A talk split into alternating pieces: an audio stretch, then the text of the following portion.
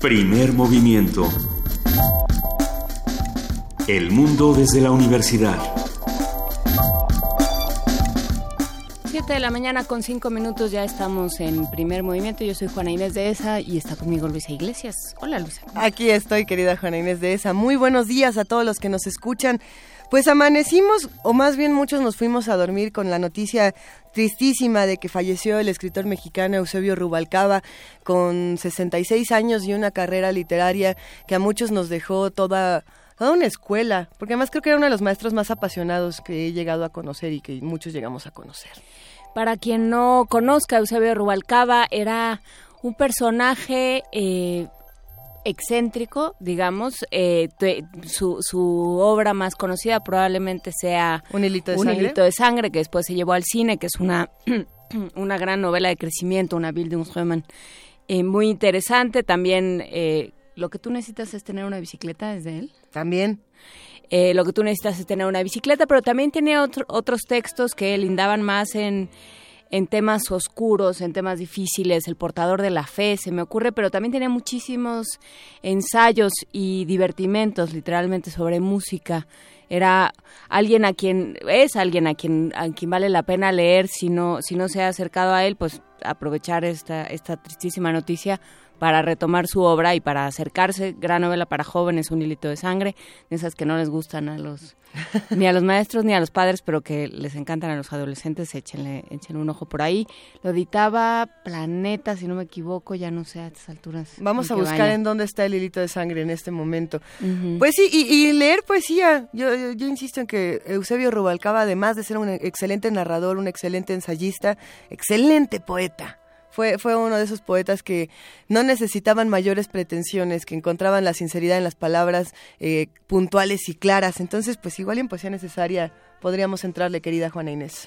Por supuesto, hoy es miércoles 8 de febrero. Eh, ayer el, el Senado estadounidense se pues es- se cl- clavó, se trenzó en un empate, como dicen los cronistas deportivos, para la para la confirmación de la secretaria de Educación Betsy DeVos. Tuvo que entrar por primera vez, tuvo que ejercer su, su derecho al desempate el, el vicepresidente Mike Pence. Por primera vez en la historia de Estados Unidos entra un vicepresidente a desempatar una de estas discusiones, lo cual no, no augura nada bueno. A Betsy DeVos se le ha criticado mucho, pues nada más por el pequeño detalle de que no conoce el sistema educativo público.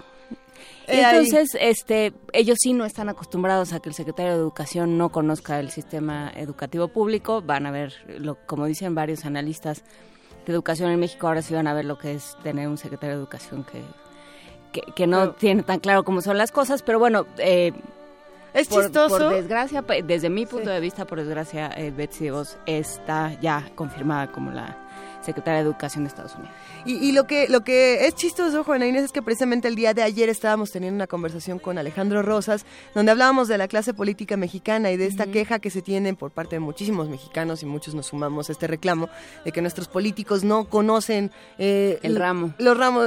En, en el lugar en el que están, vamos a decir que los diputados no se saben la constitución, los legisladores no conocen lo que tienen que hacer. eh, y, ¿Y qué vamos a hacer con esto? Nosotros conocemos lo que se tiene que hacer, nosotros también estudiamos este tipo de cosas, para eso está primer movimiento, para entender cómo y por qué se hacen todo este tipo de cosas. y para hablar de estos temas. Pero para vamos a empezar nuestro miércoles de lectura. ¿Qué son las plaquettes? ¿Usted ha oído hablar de las plaquettes? Bueno, pues eh, nosotros también, pero nos van a explicar mejor. Miguel Ángel de la Calleja, él es director de Parentalia Ediciones, que está haciendo una, un proyecto con, con esta forma de editar y de echar al mundo los libros y los textos, que son las plaquettes. Luisa. Vamos a hablar con nuestros amigos de la Dirección General de Danza de la UNAM, que como cada semana nos hacen imaginar. eh, iba a decir mundos posibles, pero no, porque mundos posibles es los jueves. Pero qué maravillosas se han vuelto las secciones de la Dirección General de Danza de la UNAM. Ángel Rosas esta semana, director del taller coreográfico, y Ana Laura Barragán y Héctor León, bailarines, nos van a hablar sobre procesos creativos, sus propios procesos creativos y otros interesantes que vamos a discutir. Justamente sí, son mundos posibles, son eh, imaginar lo que no está ahí. Y podría estar. Y de eso se trata este programa y me imagino que esta vida. En la participación de la Dirección General de Artes Visuales vuelven nuestros amigos de, de, la Dirección General de Artes Visuales. Elisa Mirraji, curadora académica y curadora del campus expandido del MOAC, habla sobre la jornada crítica compartida, el género epistolar y la teoría crítica en el marco de la exposición Camel Collective. La nota nacional, lineamientos generales para un proyecto de país. Esto con un comentario de Juan Villoro, escritor y periodista mexicano. Eh, presentan esta iniciativa eh, Juan Villoro, Clara Hussitman, uh -huh. Sofía Alexander Katz, Javier Sicilia y otros personajes eh, como Cuauhtémoc Cárdenas y Alejandro Encinas. Pero vamos viendo de qué se trata y qué nos platica Juan Villoro. En la nota internacional, Le Pen, Fillon y otros momentos del proceso electoral francés. Un comentario del doctor Stefan Sberro. Él es profesor investigador del Departamento de Estudios Internacionales del ITAM. La poesía necesaria le toca a Juana Inés de esa. Yo recomiendo un Eusebio Rubalcaba, porque, por supuesto, pues por el cariño, pero si tienen alguna recomendación, queridos radioescuchas que hacen comunidad con nosotros, estamos en el teléfono 55 36 43 39, en arroba P Movimiento en Twitter y en Diagonal Primer Movimiento UNAM en Facebook. En nuestra mesa del día, financiamiento a partidos, ¿por qué sí, por qué no? Eh, cuál es el, el, argumento detrás de darle cierta cantidad de dinero a los partidos y cuál es el argumento el, eh, al día de hoy para empezarlo a pues empezarlo a limitar, ¿no? Vamos a platicarlo con la doctora Marta Singer, ella es profesora de la Facultad de Ciencias Políticas y Sociales de la UNAM. Ayer nos escribieron un mensaje, uh -huh. eh, hablábamos de la Constitución, pero también de muchas otras cosas, como del gasto de, de los políticos, y nos escribieron, Radio Escucha, un mensaje interesante que decía, yo sí agradezco que existan jóvenes como Pedro Kumamoto, ¿no? Y bueno, Alejandro Rosas comentó, es que siempre ha habido jóvenes como estos, que cómo se les apoya, cómo no, qué tan viables son sus propuestas, eso es lo que se tiene que discutir, y sobre todo cuando hay iniciativas como esta, y como muchas otras. Vamos a cerrar este programa con la participación del programa universitario de bioética. El doctor Jorge Enrique Linares, director de este programa de bioética, habla sobre la constitución de la ciudad y la bioética. ¿Y a qué se refiere todo esto? Se van a tener que quedar con nosotros de 7 a 10 de la mañana, aquí en el 860 de AM, en el 96.1 de FM y en www.radionam.unam.mx, porque además ya llevamos un rato escuchando algo que nos ilumina bastante esta mañana, querida Juana Inés. En efecto, estamos escuchando Je ne regrette rien, no me arrepiento de nada. Por supuesto, la versión original es de Edith Piaf y, y supongo que ahí en, en, en, eso que es como prueba del, del optometrista dice Hilda Saki algo. Este que es el nombre de la persona, pero no, no, hay, no hay lente de contacto que alcance Paquito. Pero sí hay un oído que nos alcanza a ayudar a distinguir la bellísima voz de Pedro Cominic, quien ha estado aquí en primer movimiento y en muchos espacios de la universidad. Y que se ha construido una, una voz propia, atípica y, y que habla, habla de él, de quién es él. De quién es él, de quiénes somos muchos de nosotros y por supuesto que eso también sirve como un homenaje a Eusebio Rubalcaba, que no nos arrepintamos de nada. Balayer mes amours avec leur trémolo, balayer pour toujours. Je répare à zéro.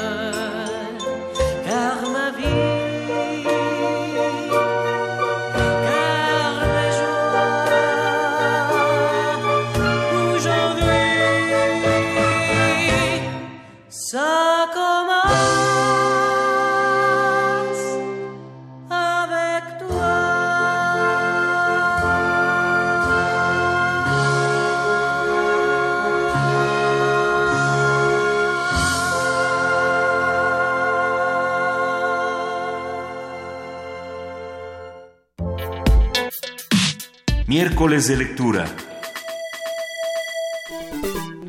7 de la mañana con 14 minutos y si a usted también le dijeron que no se dice plaquettes, que se dice plaquetas, no es lo mismo. Vamos a hablar de otras que resultan mucho más interesantes o bueno, más interesantes para los temas del día de hoy.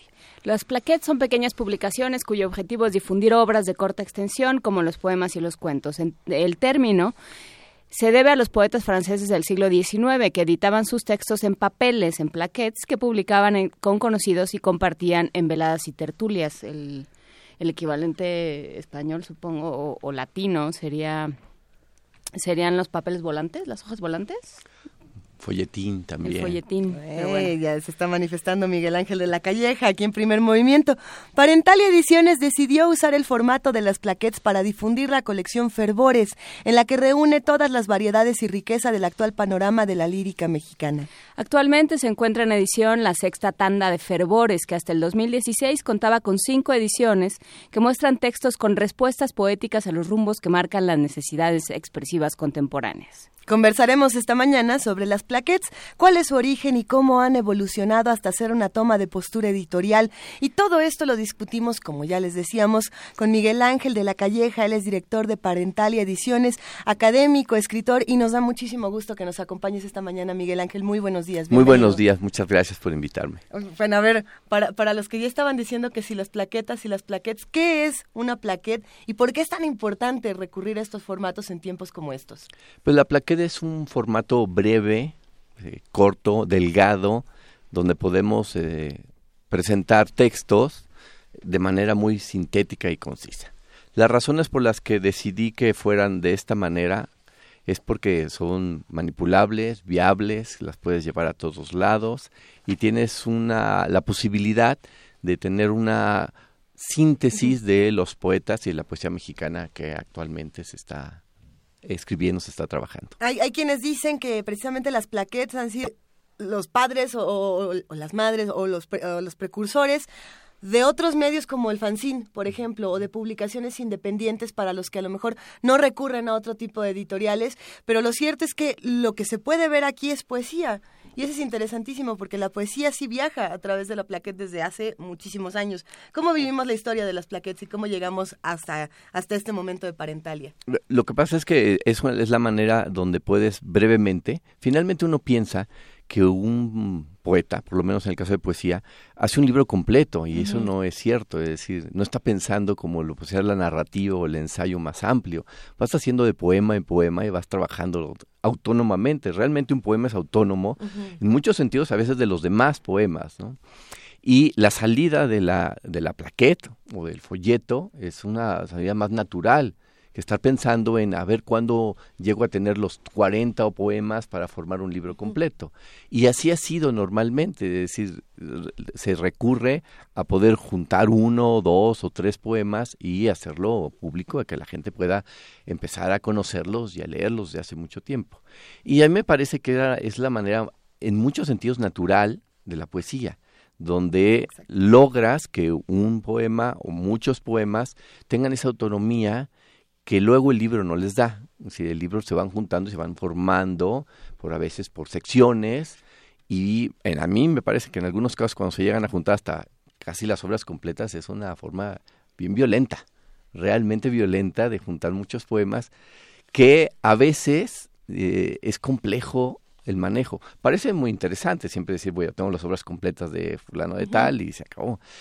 Pero lo natural, y luego podemos encontrarlo. Cuando vamos a Donceles, donde hay muchos teorías de viejo, nos encontramos los autores de mexicanos, donde están muchos en, en, en plaquettes, pequeños textos donde vas encontrando Sí. la primera vez que se publicó un texto y que le dio luz. Claro, después se van reuniendo y se van conjuntando y van formando libros mucho más amplios, ¿no? Que por eso yo, eh, al, al momento de plantear esta, esta conversación, hablaba de una toma de postura editorial, ¿no? Porque, porque justamente estamos acostumbrados a que el libro tenga lomo, ¿no? A que el libro, eh, a que el libro sume. Y entonces, por eso se, se meten tantas páginas de cortesía, por eso de pronto la tipografía es gigantesca, por eso de, eh, de pronto los autores sienten que no han publicado hasta que no publican un, un Un libro gordo, un tabique, ¿no? Y, y esta idea de, de los poemas tienen que salir, los poemas tienen que darse a conocer, los poemas tienen que tomar su propio camino es mucho más interesante y al mismo tiempo mucho más arriesgado porque es más difícil de comercializar, porque como le dices a la gente que pague por algo que está engrapado, Sí, ¿no? que pague, veo aquí, 30 pesos sí. por algo que está engrapado. Y es una, digo, ya de por sí editar poesía es una, es una apuesta Muy Eh, grande. Complejísimo. eh, eh, sí, digamos, es un, es un salto al vacío, es un caminar por la plancha del pirata, pero también eh, publicar poesía de, de manera tan, tan volátil, ¿no? pongámoslo así. ¿Cómo, ¿Cómo llegaron hasta aquí? ¿Cómo nace Parentalia Ediciones? Eh, la, la manera que, que decidí fue porque no era fácil, yo que doy clases también, eh, conversar con los jóvenes y darse cuenta de que cuando hablas de eh, un panorama, les cuesta trabajo saber por dónde, no que no, quieran, sino por dónde, ¿no? Entre antologías o entre libros o ir a reuniones. Y entonces eh, pensé que era más sencillo empezar a, a ver qué es lo que se hace. Eh, la primera propuesta era pensar en hacer una antología, que sería como lo que hace todo el mundo, ¿no? Junto a un grupo de autores. Pero finalmente se iba a cerrar. Es decir, cada vez que hiciera antología tenía que cerrarle un número determinado de páginas y con algunos autores. La decisión de hacerlo de esta manera es que no tiene cierre. Es decir, es una colección que eh, ahorita llevamos 33, estamos a punto de sacar 5 más y este año llegaremos a casi 40 y no tiene cierre, es decir, no hay un final porque permite ir acumulando constantemente autores y posturas poéticas y permite una divulgación y una difusión. Cuesta mucho trabajo a lo mejor comercializarlo de una cierta manera. Las plaquetas han corrido por las ferias del libro, que es por donde más corren, y por presentaciones. No por librerías, aunque sí se venden en librerías, hay una distribuidora que por internet puede pedirse y que las pueden estar mandando, pero realmente es para otro público, para el público que está buscando qué es lo que acaba de publicar tal autor o qué es lo novedoso que pueda haber. Y esa, esa manera de pensarlo fue la decisión de formar la colección. Entonces, me permite, a diferencia del libro cerrado, eh, poder seguirlo haciendo. Cada vez que me preguntan, ¿cuándo vas a acabar? Nunca. Es decir, en sentido estricto, nunca. Es decir, no hay un, un número determinado y fijo de autores que yo quiera hacer. Yo voy haciendo, nosotros le hemos llamado tandas, eh, en la medida en que vamos ju- juntándolos, vamos platicando con ellos, vamos encontrando que sean muy diferentes entre ellos. Es decir, los últimos dos que, eh, que están por aquí, eh, tienes a Raúl Renan y Roxanne Elvis Thomas. No se parecen en nada, absolutamente nada. Y salieron los dos al mismo tiempo. Siempre publicamos dos o tres al mismo tiempo, ¿sí? nunca uno solo. Porque la idea es que cada vez que los presentamos, la gente puede darse cuenta de que no se parecen. Porque la idea es formar una parentela, no es formar un grupo como tal. Entonces, el catálogo se va haciendo cada vez más amplio, el registro es muy grande y una regla que hemos hecho, que se puede notar aquí en las plaquetas, es que todas tienen el mismo número de páginas. Entonces no hay nadie, Ah, es que nadie que pueda tener más. Era nadie puede tener más ni menos. sí. No. Pero Es- los autores jóvenes, ¿qué tanta entrada tienen? Yo veo por aquí a Sandro Cohen, a Elsa Cross, a Eduardo Langan, y me pregunto, ¿lo- ¿los autores jóvenes pueden entrar a, a una colección como esta o es más complicado para ellos publicar en plaquetas? No, no es que sea más complicado, es que poco a poco le hemos ido armando y cada vez hemos ido eh, bajando la edad, poco a poco. Aunque siempre, eh, voy a decir que es un poco complejo entre más joven, porque siempre es juntarse. Cuando eres más joven, siempre buscas un poco grupalmente. Y esta es una parte que, ha- que me ha resultado compleja con la gente más joven, porque es como unirse a autores que a lo mejor no quisieran estar unidos en, en la colección, que ese es, ese es un problema. La colección yo, yo no formo grupos, ustedes la ven todo el número de autores que hay, los nombres que tienen no forman grupos, o hay todos los grupos que puedan haber, es decir, realmente están representados casi todos. Pero entre más vas bajando de edad, empieza un poquito, eh, un poquito el, a decidir que no sé si quiero o no quiero. En esta, eh, a partir de, mitad del año en adelante empezaremos a trabajar todavía con gente más joven, es decir, poco a poco, ¿no? Es decir, se trata de ir haciendo panoramas desde muy grandes y eso es un poquito complejo en ese sentido.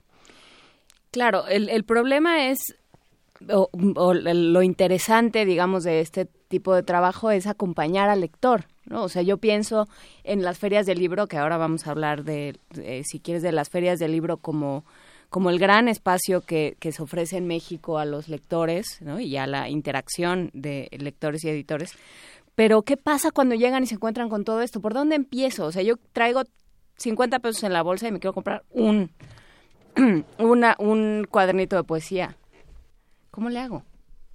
Pienso, veo todo este despliegue que tenemos en la mesa y si no tengo la menor idea, si soy un estudiante que empieza a estudiar letras y que no tengo muy claro, a lo mejor ya hay algunos que conozco, otros que son mis maestros de la facultad y por lo tanto quiero evitarles a, evitarlos a toda costa. Me acabo de topar con una. Y así, ¿no? Este, ¿qué, ¿por dónde empiezo? ¿no? Si no son los obvios, ¿cómo le hago? Yo, lo que ha sucedido, eh, me parece, es que la gente va un poco por el diseño. Sí, va uh -huh. buscando y les va gustando títulos, va viendo los colores, va viendo la ilustración que finalmente está hecha muy particularmente por un pintor, por Gerardo Torres, para cada una de las plaquettes. Y, y casi les voy diciendo, escoge el que quieras. Finalmente no, no va a acabar decepcionándote, porque finalmente es una condensación de, del poeta, es decir, se trata de encontrar y, y poder ver una parte de lo que es y es autónomo, que eso es muy importante, vas a darte cuenta que está cerrada sobre sí mismo.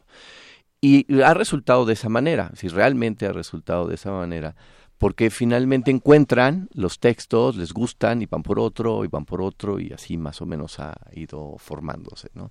Claro, es una apuesta compleja, sí lo entiendo, porque no hay el prólogo que cierra una antología que te dice estos tienen esta edad y van por este camino o una pequeña presentación, ¿no?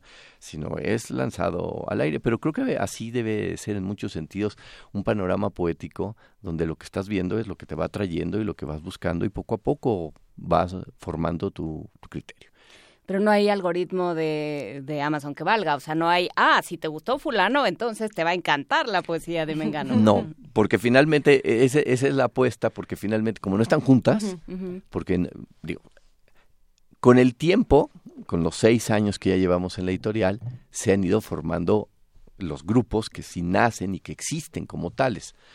Pero como tal la editorial no lo tiene, entonces sí cuesta mucho trabajo decirle, mira, te gustó tal ahora te va a tocar gustar este porque es parecido. Pues no, realmente es muy, muy, muy diferente, ¿no? ¿Por qué? Porque no, no, no se parecen en su propuesta poética. Sí. Eso nos sucedió mucho en la, en la última, eh, todas, pero fue muy notorio cuando presentamos la, las últimas seis en el Palacio de Bellas Artes, y entonces escuchaban a Julio Ubar con Egisto mientras tanto, y entonces rudo el texto uh -huh. sobre Egisto como tal, y muy diferente a la ronda del MIC de Pedro Serrano, entonces, claro. eh, pero puestos absolutamente en la construcción del verso, en el tema como está tratado, en todo. Y parece que podría rechazar, pero al contrario, te convierte en algo, a mí me parece muy atractivo, porque finalmente de, decides que puedes encontrar un panorama de la poesía. No, porque esa es la apuesta de la, de la, de la editorial, no un panorama de autores, sino de poesía. Te acercas y dices, es que la poesía mexicana corre por, por muchos rumbos, es decir, sí. realmente muchísimos diferentes, ¿no? Y puedes darte sorpresas. El texto de Coral Bracho, que, que de, todo en orden, es muy diferente a toda Coral Bracho.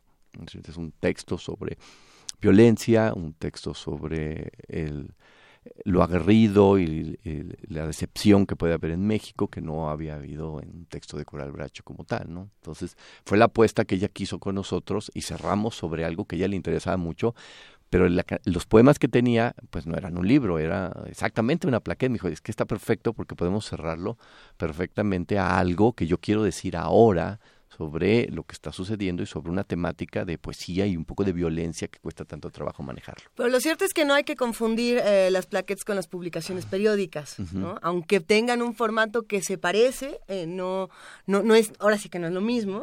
Y, y yo me pregunto en ese sentido de dónde Parentalia saca su inspiración.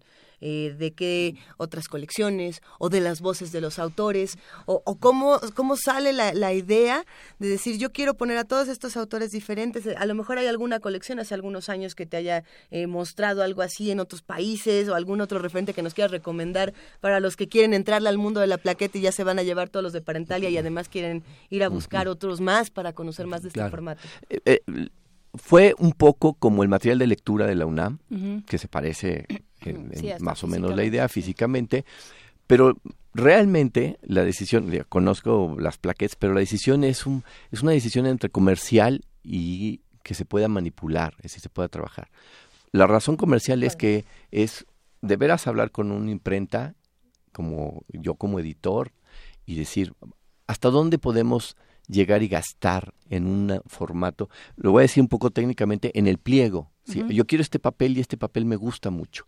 El pliego hasta dónde nos da, tanto. ¿Hasta dónde se puede manejar? Tanto. Perfecto. Eso es lo que yo Eso. necesito. Y eso es lo que vamos a trabajar. Y luego la decisión que fue con la otra es, como así funciona bien y como no hay preferencia para nadie, nunca cambia la la- el número de páginas. Es decir, siempre se va a mantener igual. Porque resulta entre lo económico para que puedan seguir funcionando y entre pensar que todos los poetas y toda la poesía tiene el mismo valor dentro de la editorial. Entonces, no cambia, aunque haya que negociar con los autores, que algunos siempre dirán, pues tengo dos poemas más, me, gracias, pero nada más caben hasta luego aquí, vemos. así. Sí, que también me parece muy interesante en términos de, de, como de favores al público, de, de, de gentilezas con el lector, ¿no? Porque de pronto pensar que la poesía da mucho miedo, porque uno no sabe por qué le gusta la poesía, por qué ciertos poemas le gustan y otros no. Y entonces aquí hacemos Y mucho- probablemente la respuesta siempre está equivocada, Juana Inés, que eso es lo divertido. Pues es que no hay respuesta correcta, ¿no? O sea, aquí que tenemos esta sección de poesía necesaria, cada sema- cada tanto peleamos por Manuel Acuña no. ¿no? ¿Por qué? Pues por, ¿por qué no? Pues porque cada quien decide su poema. ¿no? claro. Si alguien quiere enviar, eh, quiere leer a Manuel Acuña, enviarlo y que lo pongamos al aire, lo vamos a hacer. Pero, pero no hay una manera de decirte estás leyendo poesía bien o mal, o, o estás o te gusta la poesía que te debe de gustar o ¿no? y esta posibilidad tan amplia y al mismo tiempo tan accesible en tan en tantos sentidos lo que te permite es decir pues a mí me gusta este no este que resulta que no tiene poemarios que no está eh, consignado en todos lados como el gran poeta pues a mí me gusta y otro que está en todos lados pues a mí no me gusta pero ya los probé los dos Claro. porque porque justamente existe esta especie como de tratamiento democrático, ¿no? Lo mismo me cuesta un, po- un una ejemplar de el más conocido que del menos conocido. Da lo mismo, cuesta lo mismo y probablemente me voy a tardar lo mismo en leerlo. Claro. ¿no? Le sí, voy a sí. invertir literalmente lo mismo. ¿no? Y eso me parece que no sé cómo funcione, no sé qué pase al momento de estar en las ferias. No sé si te ha tocado estar en las ferias y ver qué pasa. Sí, eh, la gente cuando está en las ferias, eh, depende también de la feria, ¿eh? sí, sí, es, es muy diferente cada una de las ferias, entre estar en la del Zócalo o estar en la Independiente de la Rosario Castellanos o en la feria de Guadalajara, ¿Así funcionan totalmente. más? La del Zócalo y luego la feria de Independiente de la Rosario Castellanos.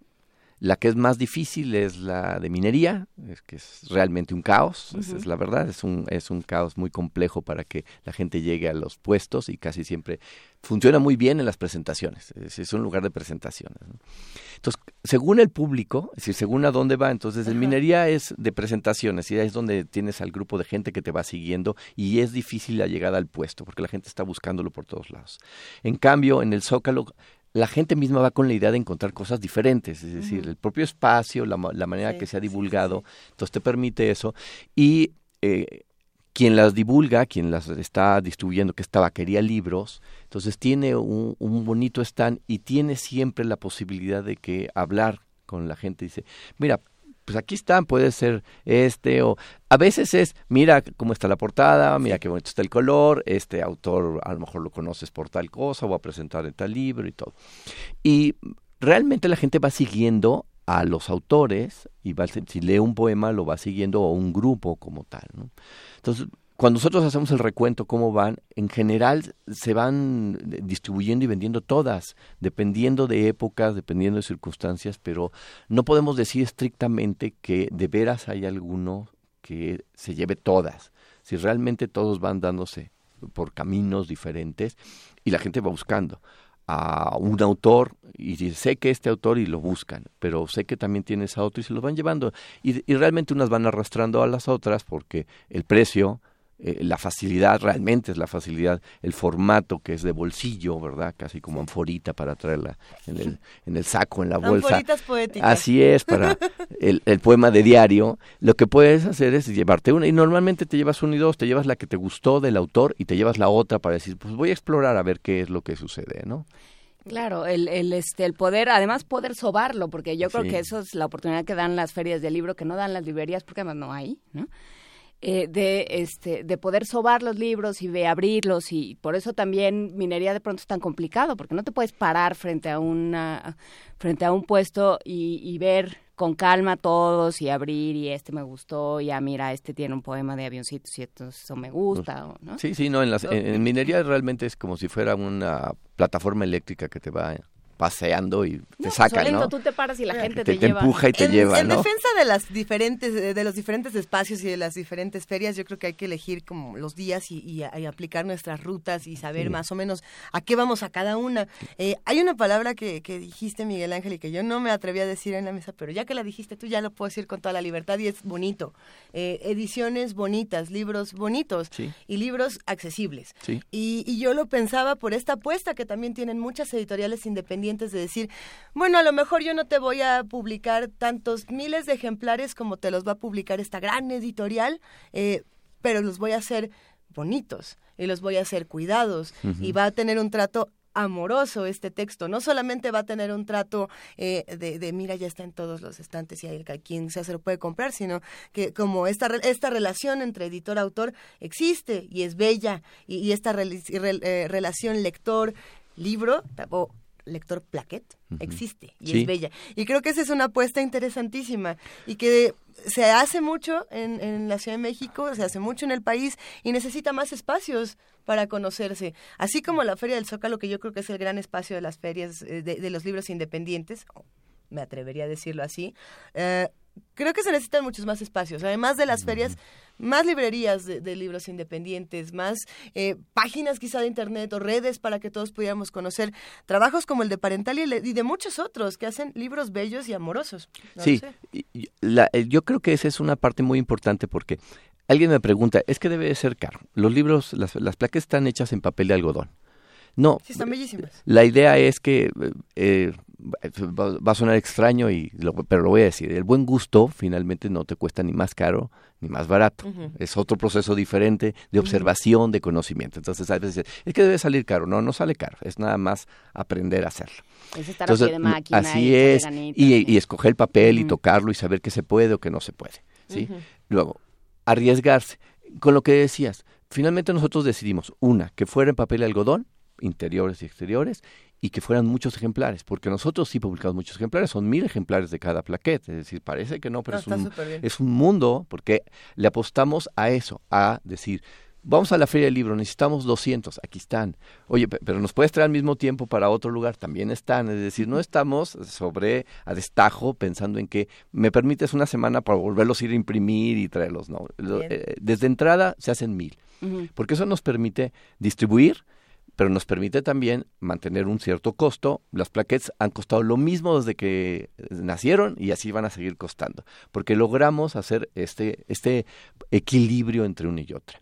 Y lograr pensar que tú escoges un, un diseño o un material que va gustando y lo vas modificando. Se han ido modificando de las primeras, que son las que ustedes ahorita tienen mero enfrente, que son Ajá. esta de vuelo, son de las primeras y han ido cambiando por los colores, han cambiado un poco eh, en la forma del dibujo que ha ido haciendo Gerardo Torres, que La es un, pintor, eh, dibujo, la, ¿no? tec- la técnica va transformándose, pero hemos mantenido la idea de que puedes hacerlo con el mismo costo siempre y cuando hagas cierto elemento profesional. Yo a veces con mis compañeros de ediciones independientes les digo, miren, tenemos que ser independientes, sí, pero no tenemos que ser desterrados, que es otra cosa, así que pareciera que de repente no puedes hacer cosas en términos mercantiles o económicos como debe de funcionar, y sí puede funcionar bastante bien si logras organizarte como tal. Entonces, hay un equilibrio que hemos tratado de lograr entre el tipo de papel, la forma del engrapado, la forma de impresión en las dos tintas que se puede hacer muy bien y que queden muy bonitas, que queden agradables al, al- y un tamaño que, que funciona y el número que a mí me parece que eso es lo fundamental. Es decir, tener pocas plaquetas equivale a de veras hacer un ejercicio de colección que me parece muy sano y que es muy importante pero que no tiene la finalidad porque eh, acabas diciéndole muy rápidamente no, o sea, no tengo, ya no hay y todo. Nosotros podemos desde la primera hasta la última seguir diciendo aquí están, quien quiere y las vamos repartiendo, ¿no? Esa bonita fórmula, esa bol- bonita alquimia que nos creemos los editores de que entre más libros hagas te salen más baratos. Es, es una cosa, es una paradoja muy bonita Sí. que tiene que ver con prorratear costos y, o sea, Sí, sí, claro. sí tiene sentido eh, matemático, pero que pero que nos vamos comprando eso y entonces al rato tenemos millones de libros, millones de ejemplares por todos lados. Pero sí, está bien, un tiro de mil, un tiro de mil es perfectamente manejable. ¿no? Sí. Y, y Más es la o menos y es, sirve. y es además más o menos en términos de impresión es más o menos el número adecuado para que puedan salir los costos de impresión. Pero en términos de distribución ese es lo mínimo que debes de tener si de veras quieres llegar a los lugares donde tienes que llegar. Es decir, poder llegar con aquí con ustedes y decir, aquí están todas, ¿sí? Pero poder llegar a muchos otros lugares en el término de, de- de- de divulgación. Pero también, si tú tienes una distribuidora, que la distribuidora no se detenga cada vez que... Si nuestra distribuidora no nada más hace en ferias, va a las bibliotecas de todo el país y las presenta. Pero yo tuve que decirle si puedo, porque si ella me dice, te lo aceptaron, vas a repartir en, todas las bibliotecas de los estados, por lo menos dos ejemplares por todos los estados, yo tengo que tenerlos, es decir, sé que tengo que tenerlos, porque esa es un- una manera de hacerlo. Entonces, hacer menos puede ser interesante, a mí no me atrae para nada, eh, me parece mucho esfuerzo y mucho trabajo, porque es realmente mucho trabajo hacer cada plaquet. Son 20 páginas, pero eh, esa manera de condensarlo implica un diálogo con el autor eh, intenso, de poder decirle, hasta aquí no, esto ya no va a entrar, esto no forma así, y además porque tiene un formato estándar del cual no puedes modificarte y entonces hay que trabajar mucho con los versos, con la hoja en blanco, el acomodo y tal, es, es un trabajo largo para pensar que imprimes 150 y, y hasta ahí llegó, ¿no? Es me parece que no debe, por lo menos no creo así, a mí me parece que la poesía debe ser pública y andar por todos lados y repartirse por todos lados, que no tiene por qué tener ningún halo, ¿verdad? De santidad, ni de un halo de intocable, ni nada. Anda corriendo por donde debe de ser y, y finalmente es la única manera que haga eso es que la gente pueda tenerlos, llevárselos y saber siempre que están ahí. Y, entonces, ¿Para cuándo los que vienen? En 15 días, así, porque así, nosotros vamos rápido. En 15 días salen tres más. ¿Sí? Ahorita tenemos 32, en, tres, en 15 días salen tres y en más o menos en un mes más otros dos. Es decir, la última tanda, que es la sexta que estamos trabajando, tiene siete.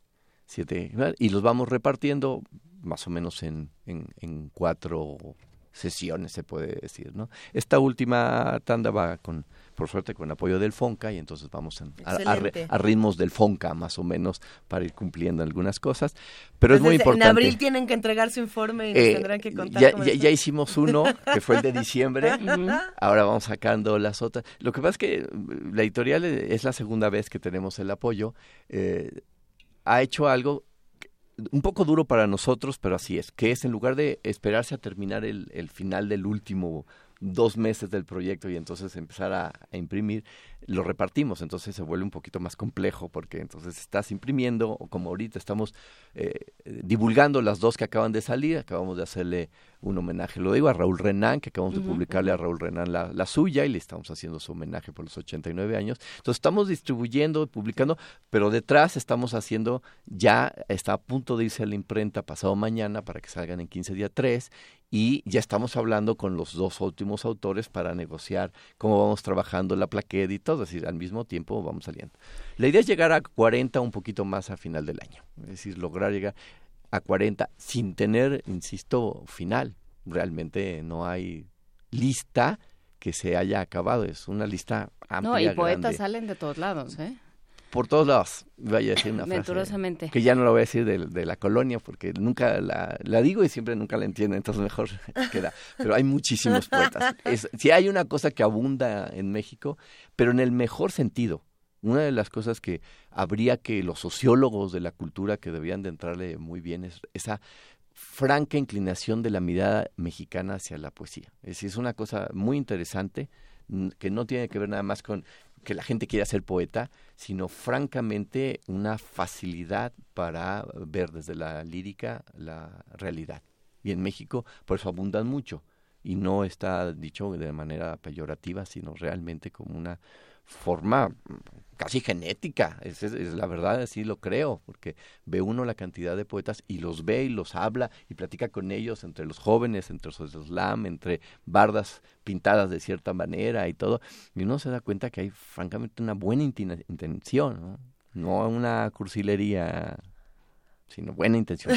pues para los que disfrutan de la poesía y a lo mejor también quieren escribirla o a lo mejor no y quieren leerla o simplemente quieren acercarse a un formato delicioso de lectura, Parentalia tiene todas estas bellísimas plaquettes que nosotros tenemos aquí sobre la mesa. Vamos a estar echándoles el ojo, ya les iremos contando qué va a pasar con ellas, cómo, de, cómo le vamos a hacer. Pero sin duda ha sido un placer, Miguel Ángel de la Calleja, charlar esta mañana. Eh, esperemos que vuelvas pronto y que nos cuentes quiénes son esos nuevos tres autores se los digo de una vez para que puedan ir adelantando. Claro, a ver, aquí no sé.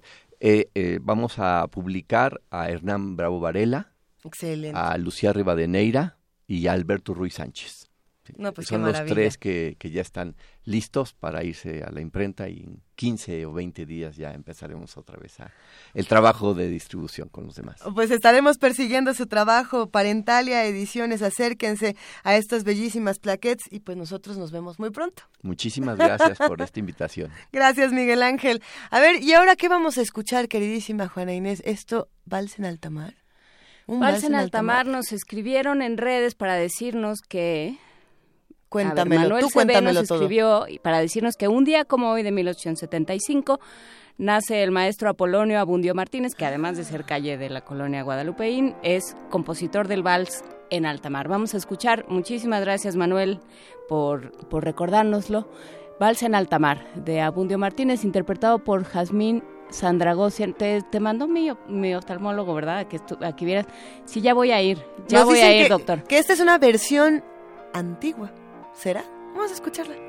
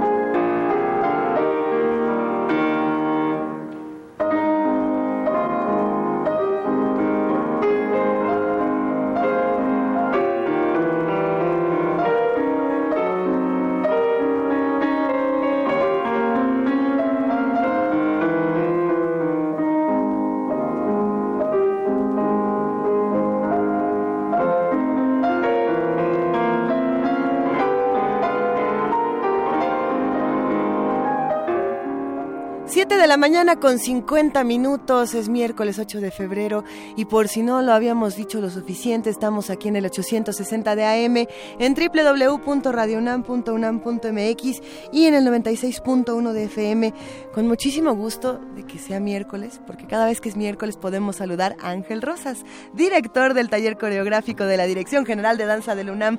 Queridísimo Ángel, buenos días. ¿No estás solo? No, muy buenos días. Hoy traigo cómplices de un proyecto muy interesante que con gusto les voy a exponer en un momento. A ver, presentamos a nuestros queridos cómplices que están aquí sentados con nosotros. Ana Laura Barragán, bienvenida. Hola, buenos días. Gracias. Y de este lado está Héctor León. Bienvenido, Héctor. Hola, buenos días, gracias. Ustedes son bailarines y nos vienen a hablar entre todos de estos procesos creativos y cuando dicen procesos creativos y laboratorios, yo me empiezo a confundir y a poner nerviosa, o sea que cuéntenos, por favor. Bueno, una parte muy estructural del proyecto de de la dirección artística del taller coreográfico es impulsar, es estar en, en, en la entonación hacia donde vamos en este futuro y con el respeto y la salvaguarda del, del patrimonio intangible de la maestra Gloria Contreras. Entonces se generó este laboratorio del taller coreográfico de la UNAM, pero no es visión nueva. A mí lo que me encantó al escuchar y al revisar el trabajo de la maestra Gloria y le digo Gloria con el amor y el respeto que se debe.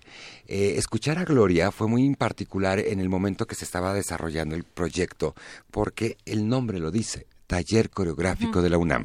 Y el Taller Coreográfico de la UNAM, en su inicio, es este pensamiento en búsqueda, es esta nueva forma de ver las realidades, y es ahí donde tenemos la conexión y se genera el laboratorio del taller coreográfico, que es un espacio en tres líneas de acción, en donde tenemos estrenos, como el de Ana Laura y el colectivo que están aquí, y también tenemos obra que se está reponiendo al mismo tiempo de gente que se invitó abierta la convocatoria del taller coreográfico y coreógrafos con una trayectoria como es el caso de la maestra Cecilia Lugo con la obra El Umbral, Andrés Arámbula y tu servidor Ángel Rosas.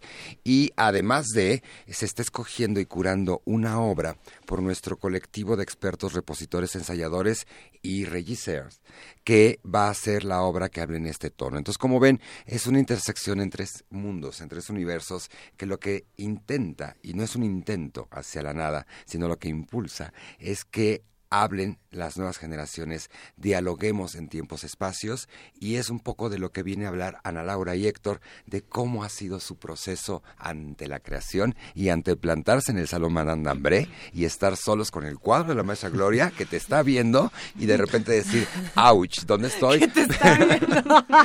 y ha sido un, un, trabajo maravilloso, es la segunda revisión para darles el tiempo a ellos, pero todos hemos salido con una gratificación y con una sensación de qué maravillosa es la danza, qué maravilloso es el cuerpo y amo a los bailarines, es una raza especial, la cual tiene una disciplina y una entrega maravillosa y cedo la palabra a Ana Laura y Héctor para que nos hagan cómplices de lo que están haciendo y cómo lo están haciendo. Cuéntanos, por favor.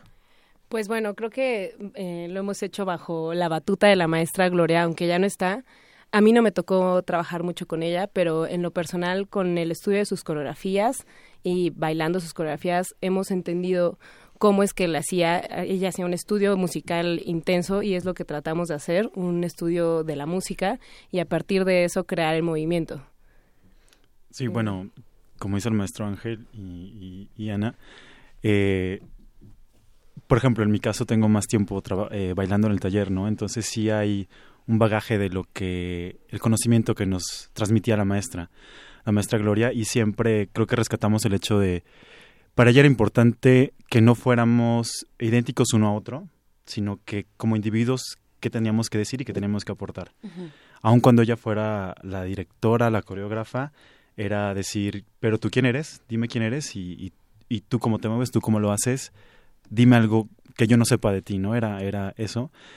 Y bueno, ahora eh, de este lado, eh, eh, aventurándonos a hacer este proyecto, somos cuatro en este colectivo en particular, uh -huh. hoy venimos dos, falta Alfredo Tame y Alia Velasco.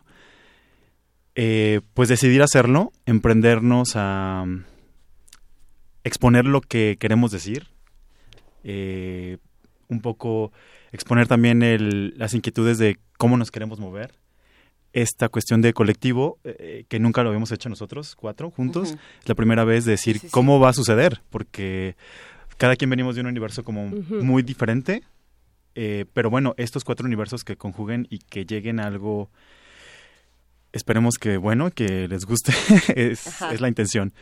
Este, sin mayor pretensión que, bueno, sea decir algo eh, ahí plasmado en la, en la obra que, que estamos, estamos haciendo. Pero ¿cómo, ¿cómo se conocieron y cómo llegaron a ser este colectivo? A ver, son cuatro, están en, están en el taller coreográfico, cada quien tiene sus propias experiencias, cada quien tiene un bagaje, me imagino, completamente distinto. Eh, sí, cuando decimos Gloria Contreras todos hacemos una pausa eh, y, y- decimos, ok, las cosas van por aquí. Pero lo que ustedes traen también tiene que ser distinto y tiene Claro. que tener una voz completamente diferente, ¿no? Y eso es bien interesante. Y no solo una, sino cuatro Sí, cuatro. voces. ¿Cómo, ¿Cómo le hicieron para todo este proceso, Ana Laura? Pues cuando salió la convocatoria, eh, no lo pensamos dos veces, dijimos, nosotros queremos. No teníamos ni idea de cómo hacerlo, ni cómo empezar. Y pues bueno, nos juntamos, hicimos un guion para, te- para ir por el mismo camino y para ir mezclando como las voces de los cuatro. Ajá. Y ha sido muy interesante, porque pues como dijo Héctor, cada uno trae sus raíces. O sea, todos bailamos bajo el mismo estilo de la maestra Gloria, pero al final cada quien tiene sus raíces. Entonces es aprender un poco del otro, ceder, no ceder. Los, los primeros ensayos fueron, bueno, a, a mí en particular me pusieron súper nerviosa porque hemos trabajado eh, mucho con niños, pero nunca había, en lo personal, nunca había trabajado con bailarines y decir, yo quiero hacer esto y vamos por aquí. Entonces al principio sí fue un poco difícil porque es enfrentarte a, a una persona, a, es tu compañero, a un igual. Pero Sí, pero ha sido interesante. Eh, eso en el proceso individual de estar los otros cuatro en un espacio eh, para intentar cre- crear, ¿no?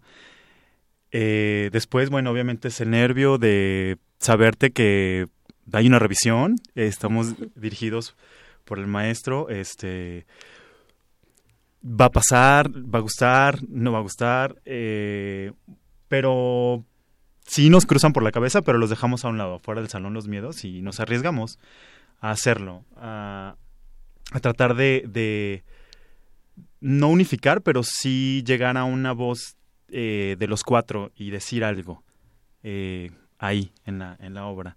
Y vamos a poder ver este resultado en algún momento. Podemos ir a, a- a conocer qui- quiénes son los cuatro, qué andan haciendo, cómo le podemos entrar. Claro que sí. Cuéntanos, Ángel. Tenemos eh, la ventaja del apoyo de la dirección de danza, que regularmente nosotros tenemos nuestra temporada todos los domingos a las 12.30. Por tratarse de un laboratorio y un soporte de justificación, se nos otorgaron dos fechas. Y son el sábado 11 a las 7 de la tarde y el domingo 12 a las 12.30 del mes de marzo. Es un proyecto que va en paralela o paralelo a las acciones del taller coreográfico. Se suman los esfuerzos. Hemos tenido un apoyo muy fuerte por parte de la Coordinación de Difusión Cultural con el doctor Volpi, con la maestra Angélica, con el maestro Horacio, que han apostado hacia salvaguardar, proteger y dar todo el apoyo al taller coreográfico.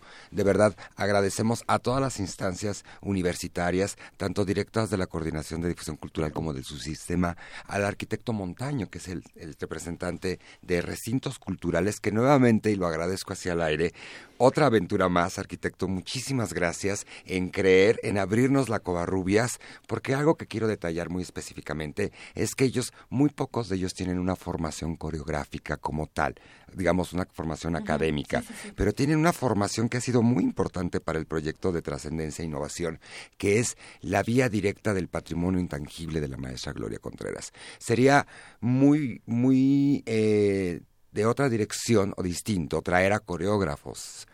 Eso es algo del proyecto.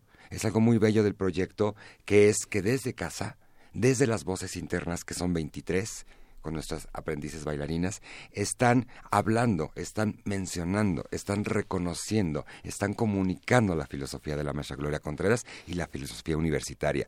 Y solamente me restaría a mí decir que vengamos y seamos partícipes, que escuchemos y dialoguemos lo que los jóvenes nos están diciendo, y no me menciono a edad, me refiero a los jóvenes de experiencia, son como tú, mi amigo universitario, mi amigo Puma, mi amiga estudiante, son como tú y creen en un México y tienen fe y tienen sueños. Y lo más importante es que ellos desde su cuerpo están creando y están soñando y tú que estás en las facultades y tú que estás en la preparatoria puedes crear tu realidad porque se llama México y México necesita de ti en la UNAM. Entonces solamente me queda decirles, seamos UNAM, seamos mexicanos, seamos uno mismo y permitémonos dialogar y crecer en conjunto. Pues con esto nos vamos a despedir, queridísimo Ángel Rosa. Qué, qué, qué bellas palabras nos acabas de compartir el día de hoy. Eh, y qué, qué bellísimo proyecto el que están formando entre todos ustedes. Ya nos contarán mucho más porque tenemos todavía un mesecito un mesecito para seguirlo platicando, a ver si regresan en unas semanas y, nos cuentan ya de, los nervios antes del 11 y el 12 de marzo. Perfecto, pues muchísimas gracias, querida Ana Laura Barragán, querido Héctor León y queridísimo Ángel Rosas. Un verdadero placer. Gracias. Buenos días, gracias. Acá seguimos en primer movimiento. Primer movimiento. Clásicamente... Universitario.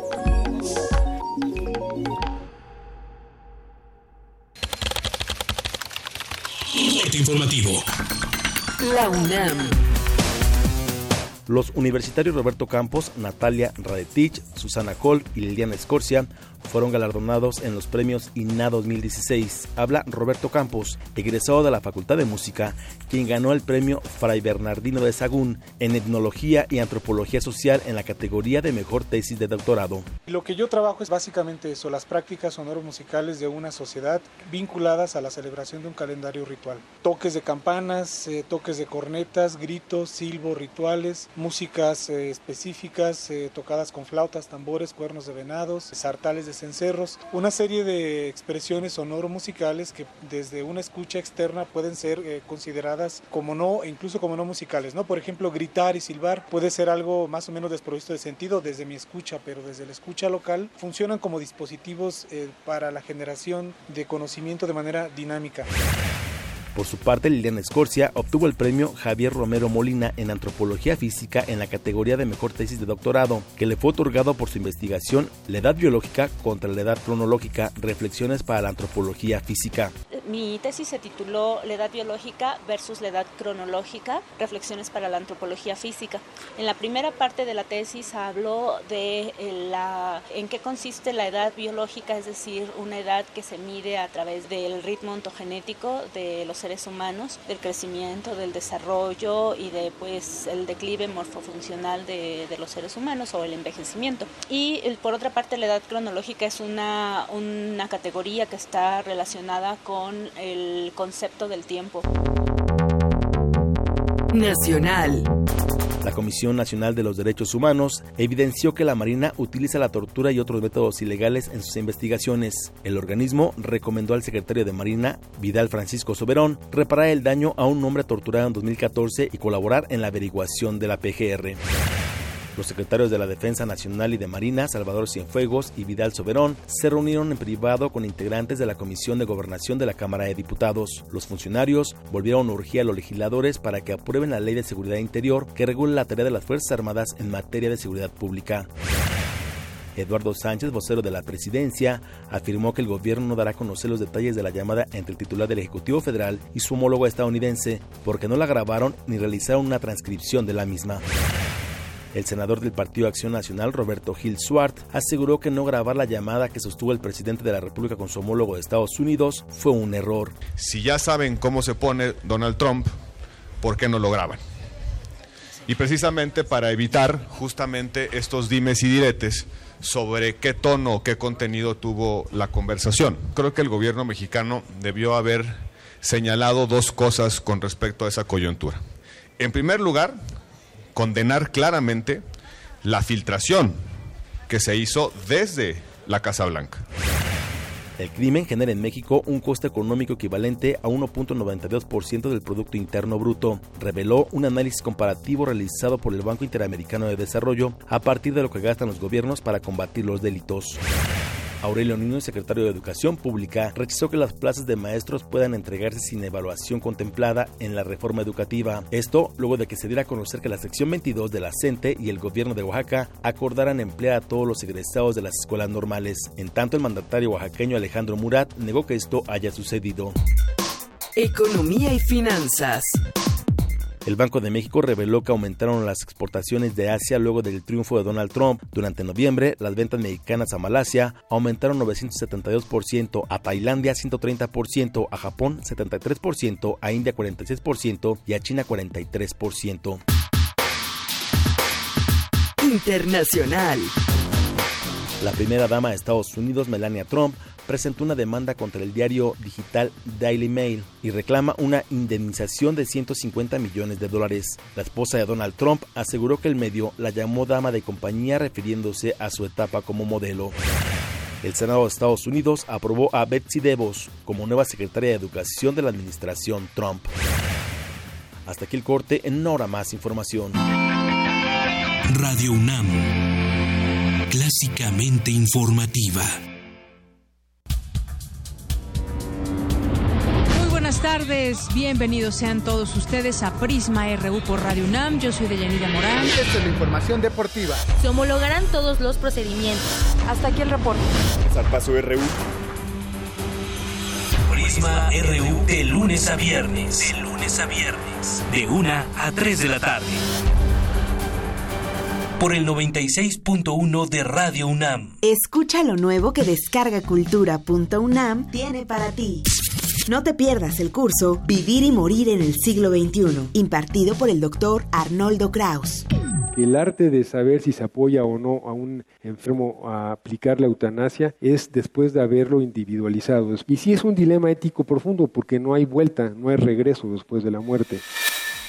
Visita www.descargacultura.unam.mx. Queda inaugurado oficialmente el Parque Central. Hola, ¿a qué hora lo inauguran? No, ya cortaron el listón, pero si usted no vive aquí. Pero vivo aquí hace años. Bueno, damos por terminada esta junta vecinal. Hola vecina, vengo a la junta. Fue a las dos, pero solo para colonos. No te quedes fuera. Actualiza el domicilio de tu INE y participa en las decisiones de tu comunidad. Ahora que actualicé mi domicilio, decido lo que le conviene a mi comunidad. Instituto Nacional Electoral, INE. Náhuatl, Mixteco, Maya, Celtal, Tzotzil, Zapoteco, Otomí. Las lenguas originarias de México reunidas en un espacio de interculturalidad. Calme Cali. Calme Cali. Acompáñanos a conocer las diferentes culturas indígenas de nuestro país en voz de sus hablantes. Todos los jueves a las 10 de la mañana. Retransmisión domingo 15.30 horas. Por el 96.1 de FM. Radio UNAM.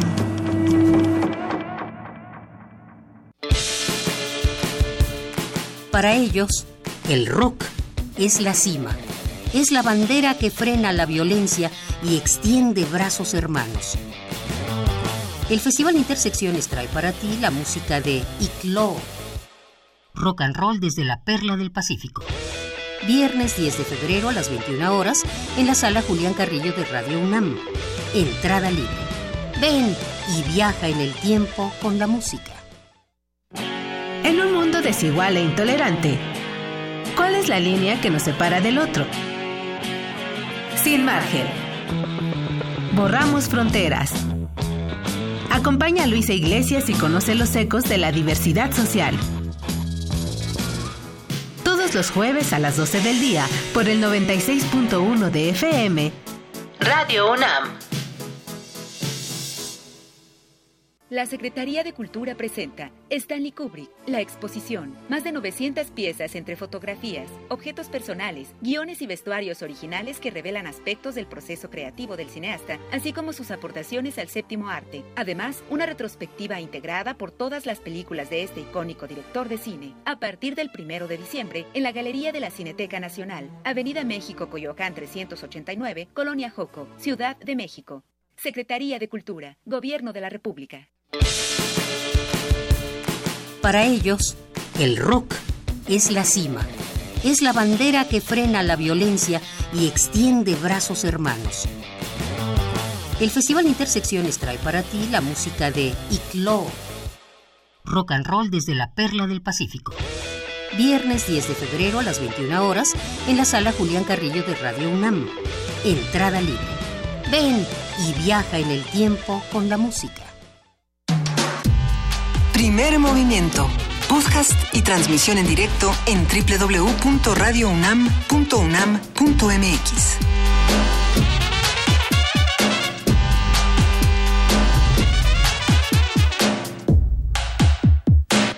Son las 8 de la mañana con 10 minutos y estamos arrancando esta segunda hora de primer movimiento. Juana Inés de esa y Luisa Iglesias. Exactamente, Luisa Iglesias. Tenemos eh, seis, seis ejemplares, seis plaquettes de estas que nos dejaron los de Parentalia Ediciones, estas novedades, eh, hay poemas de Rodolfo Mata, de Blanca Luz Pulido, este de Coral Bracho del que hablaba eh, hace un momento Miguel Ángel de la Calleja, Pedro Serrano, Julio Ubard, Víctor Manuel Cárdenas. Tenemos seis ejemplares, vamos a dar tres por Twitter, tres por Facebook. Lo que vamos a hacer es paquetes de tres, Luisa. A ver. Entonces, usted manda por Twitter o por Facebook hashtag plaquet y su nombre completo en el muro de Facebook y en el timeline de Twitter.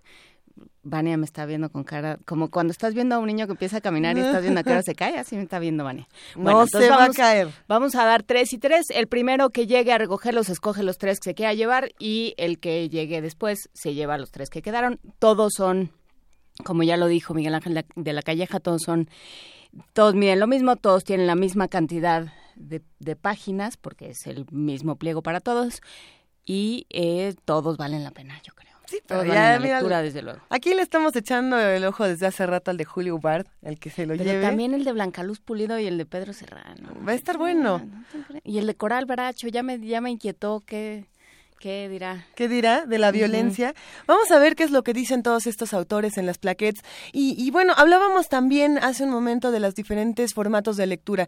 Muchos leemos eh, eh, de manera impresa, leemos en plaquettes, leemos en libros, en publicaciones periódicas. Hay quienes lo hacen en su teléfono celular. Es de la misma manera igual de válido. Hay que cuidar un poco los ojos si, si uno quiere leer nada más en el teléfono. Pero se dice por ahí que andar en el teléfono inteligente genera todo tipo de adicciones.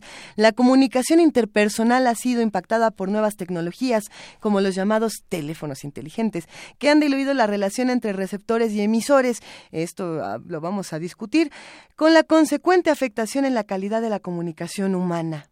Nuestra compañera Virginia Sánchez preparó la siguiente nota para que escuchemos más.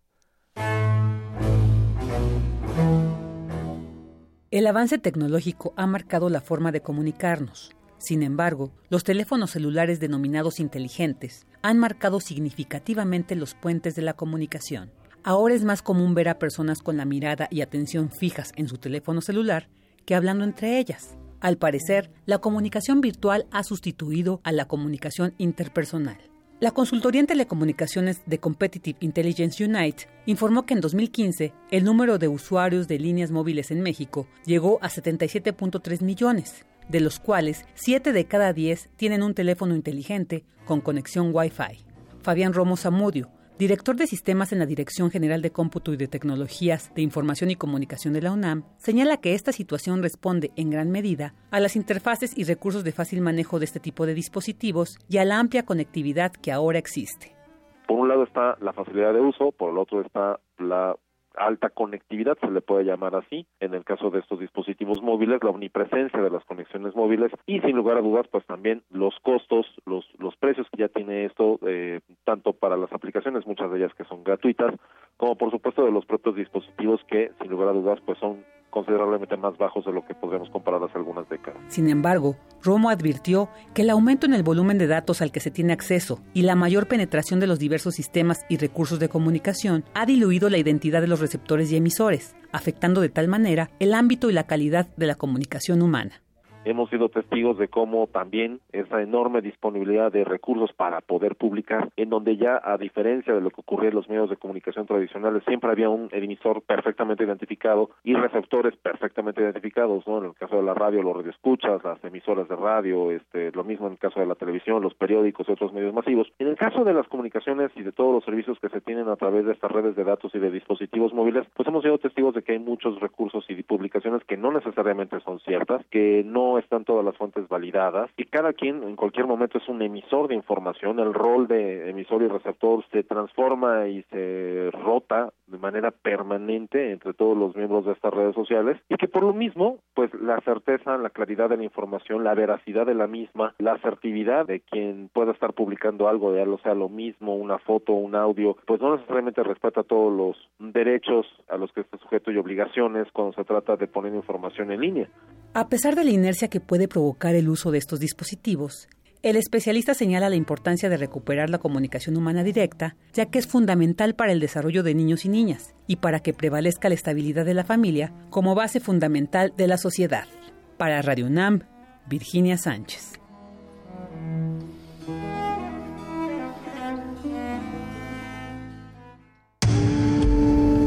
Primer movimiento. Clásicamente... Universitario. Llegó el momento de que hablemos con nuestros amigos de la Dirección General de Artes Visuales. Se encuentra en la línea Elisa Misragi, eh, curadora académica y curadora de campus expandido del MUAC, y ella nos va a hablar el día de hoy sobre la jornada crítica compartida, género epistolar y la teoría crítica dentro de la exposición Camel Collective. Elisa, buenos días, ¿cómo Hola, has estado? buenos días, muchísimas gracias por la llamada. Al contrario, Es un gusto. es un gusto escucharte, Elisa, y más hablando de Camel Collective y de todo lo que lo que propone. Cuéntanos un poco qué está ocurriendo en el Claro que sí, pues estamos por inaugurar una exposición de un colectivo que se llama Camel Collective. Eh, la exposición se inaugura este sábado 11 de febrero. Es una exposición que despliega desde el ámbito del género ep- epistolar eh, un- una exposición en términos visuales y sonoros. Eh, surge de, la, eh, de las cartas de correspondencia entre Adorno, Teodoro de Adorno y Marcuse, desde el ámbito de la teoría crítica, como bien sabemos, ellos tuvieron una gran eh, correspondencia y entonces este este grupo de artistas despliega desde ahí como ciertos parámetros visuales y sonoros, deconstruye, por decirlo de alguna manera, los contenidos de las cartas y lo lleva a un, a un plano visual y sonoro.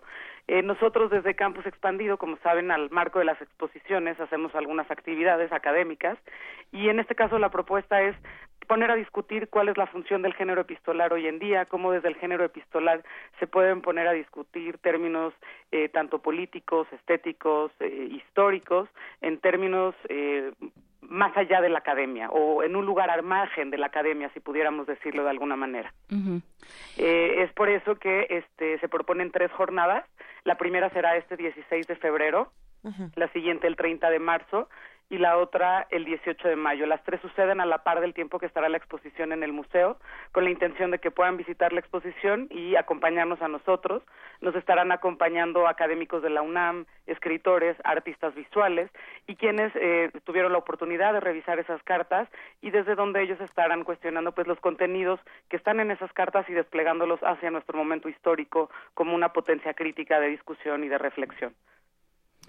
Eh, Por, por supuesto, y vale, vale la pena eh, mencionar este, este concepto del campus expandido, Elisa. Claro. Eh, cómo, cómo más allá de, de lo que plantea el MUCA en términos de exposiciones, de lo que hay, por, por decirlo así, dentro de las vitrinas, que ya tampoco hay vitrinas, pero ese es Claro. otro tema. Esa es, Eh, una, esa es una parte fundamental de nuestro museo y de nuestra labor como museo universitario. Campus Expandido es el, el área del programa académico. Yo como curadora académica y como coordinadora del programa académico soy la encargada de tener programación tanto en relación con los posgrados de la universidad, de la. UNAM, como con las exposiciones y con los contenidos que tenemos nosotros como, como museo. Y esta es una de las exposiciones que, de, perdón, de las actividades que surge a la par de una exposición que, que estará a lo largo hasta el 23 de julio con nosotros en el museo. Eh, Campus lleva desde hace nueve, nueve años eh, funcionando como eh, un campo abierto para todos los eh, integrantes de nuestra universidad, pero también abierto a otras instituciones, a otras universidades, y desde donde se proponen tanto seminarios curriculares como seminarios no curriculares, en donde estamos trabajando a, a todos los niveles. Pues queda hecha la invitación para que para que se acerquen a- al MUCA y a estos campus a estos Sí, propuestas al que tiene el a- campus a expandido. Esto, por supuesto. La primera jornada eh, será este 16 de febrero a las 5 de la tarde y nos encantará que nos puedan acompañar, por supuesto, también a ver la exposición. Hay que inscribirse, hay que Eh, no está abierto a todo público. Perfecto. Muchísimas Sí. gracias, Elisa Misraji. Muchísimas gracias a ustedes por la llamada, es un gusto y los esperamos por allá. Un abrazo y por supuesto sí, es el campus expandido del MUAC. Sí, exacto. Muchísimas gracias. Gracias, Elisa bien. Buen día. Hasta luego. Hasta luego. Nota Nacional. Con el objetivo de compartir las agresiones, de combatir, no compartir, combatir las agresiones del exterior, en particular del presidente estadounidense Donald Trump, el ingeniero Cuauhtémoc Cárdenas Solórzano presentó el proyecto de nación llamado Por México a través de la organización Por México Hoy. Eh, lo presentó Cuauhtémoc Cárdenas Solórzano, pero lo presentaron también un eh, montón de personajes que son los que nos llaman más la atención y por los cuales estamos hablando de esto esta mañana. Cárdenas Solórzano señaló que el trabajo es indispensable para fortalecer económicamente a México, para mejorar las condiciones de vida y bienestar de las familias. El objetivo, dijo, es resistir todo lo que pueda venir del republicano. Con respecto a las sospechas de que el proyecto pueda anteceder sus posibles aspiraciones políticas a la presidencia del país, Cárdenas aseguró que el proyecto únicamente pretende llamar a la unidad, trabajar juntos para tener un gobierno que se una hay que, hay que preguntarnos, y lo haremos esta mañana, platicar con el escritor y periodista mexicano Juan Villoro, hay que preguntarnos sobre este proyecto llamado Por México, en qué consiste, a quién llama y qué propone como proyecto de país. Buenos días, Juan Villoro, gracias. ¿Qué tal? Muy buenos días. Bueno, desde hace tiempo el ingeniero Cárdenas ha estado reflexionando en la situación del país y yo creo que es una persona que cuenta con un capital político y moral indiscutible en México, es un caso bastante único de la política, es alguien que tuvo la valentía de fundar la corriente crítica en el PRI tratando de renovarlo desde dentro, no pudo.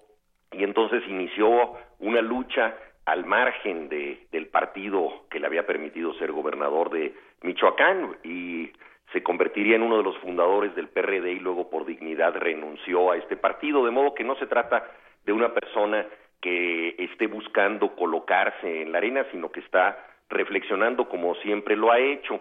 Y yo creo que la idea básica es la de tratar de, de, entender una unidad ciudadana, que por supuesto puede incluir a personas de partidos políticos, pero creo que en México hay un clima doble de indignación hacia los agravios y los oprobios que padecemos en México por un muy mal gobierno y al mismo tiempo la coyuntura internacional con los Estados Unidos. Pero hay muchos grupos que han reaccionado, pero que están disgregados todos ellos. Pensemos, no sé, en el movimiento por la paz con justicia y dignidad, en los zapatistas, en grupos de colonos, en fin.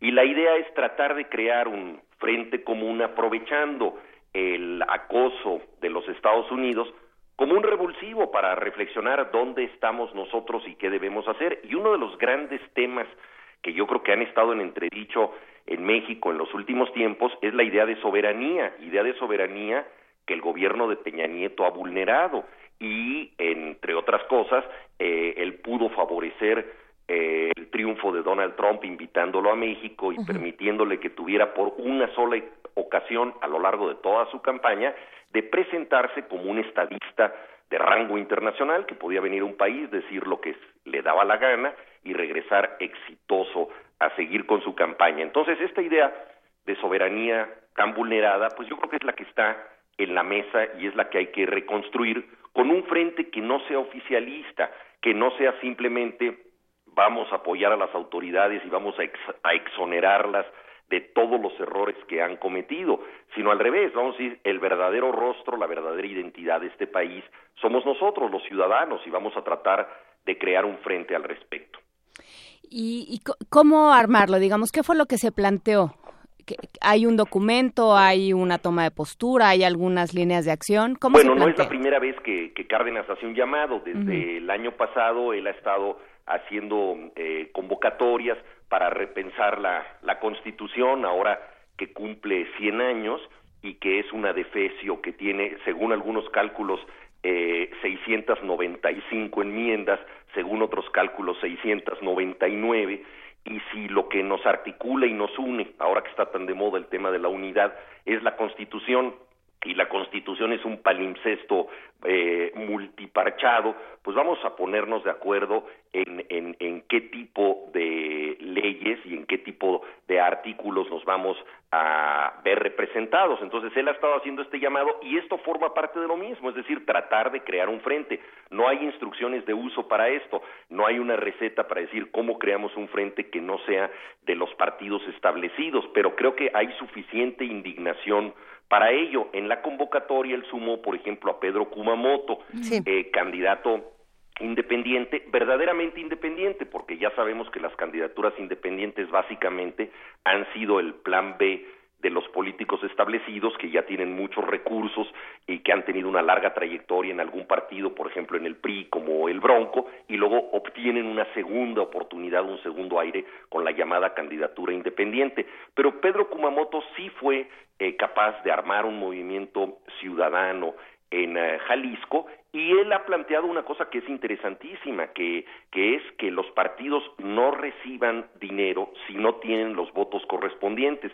Y el partido mayoritario hoy en día en México es el partido de la decepción, porque suma a los que se abstienen y a los que anulan su voto eh, y ese partido eh, es mayoritario y no tiene por qué darle dinero a los partidos políticos. Y justamente la llamada de Cárdenas tiene que ver con esto, y no es casual que haya invitado a Pedro Kumamoto a sumarse. Es decir, aquí hay una mayoría de mexicanos descontentos con la oferta política de los partidos que en vez de resolver los problemas sociales se han dedicado a administrarlos, y entonces se trata de sumar a toda esta gente este descontento generalizado ¿Cómo se va a hacer? Es una grandísima pregunta. Eso lo tenemos que decidir tú, yo y todas las gentes que nos escuchan y las que no nos escuchan. Es, es, es un movimiento ciudadano y como tal tendrá que venir de abajo encontrando sus propios cauces de organización y no pretende Cárdenas, esto es muy importante porque ya lo ha dicho varias veces, asumir él el liderazgo.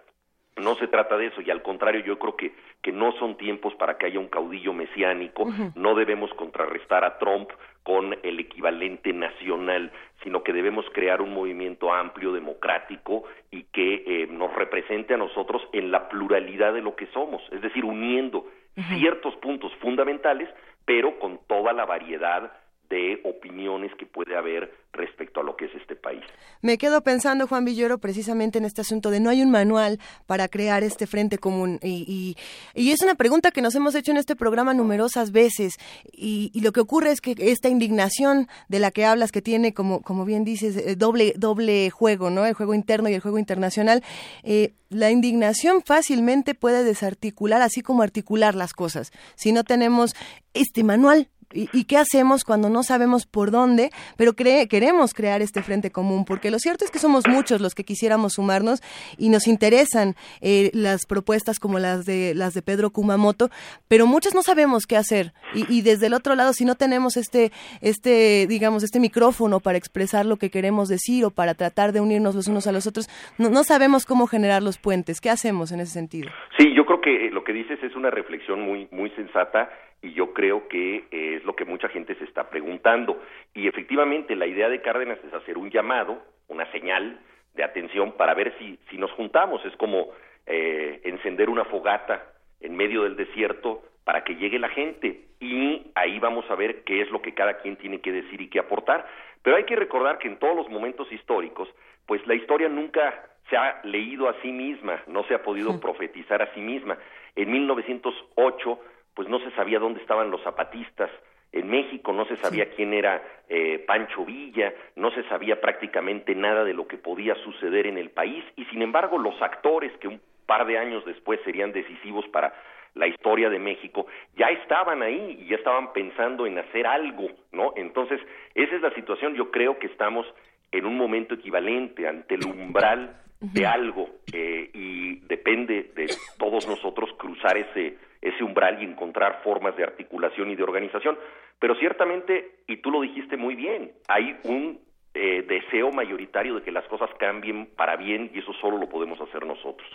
Y yo creo que en ese sentido vuelvo a algo que he dicho en estos micrófonos, eh, Juan Villoro, que es eh, si hay algo que copiarle al pueblo estadounidense y que es esa posibilidad de ante ante una postura autoritaria, ante algo eh, contra lo que en lo que están en desacuerdo, digamos, eh, juntarse y llevar a cabo pequeñas acciones. Yo creo que lo que nos lo que nos pasa mucho es que estamos em, acostumbrados a esperar, como dices, al gran caudillo, a la gran, al gran movimiento, al gran cambio inmediato.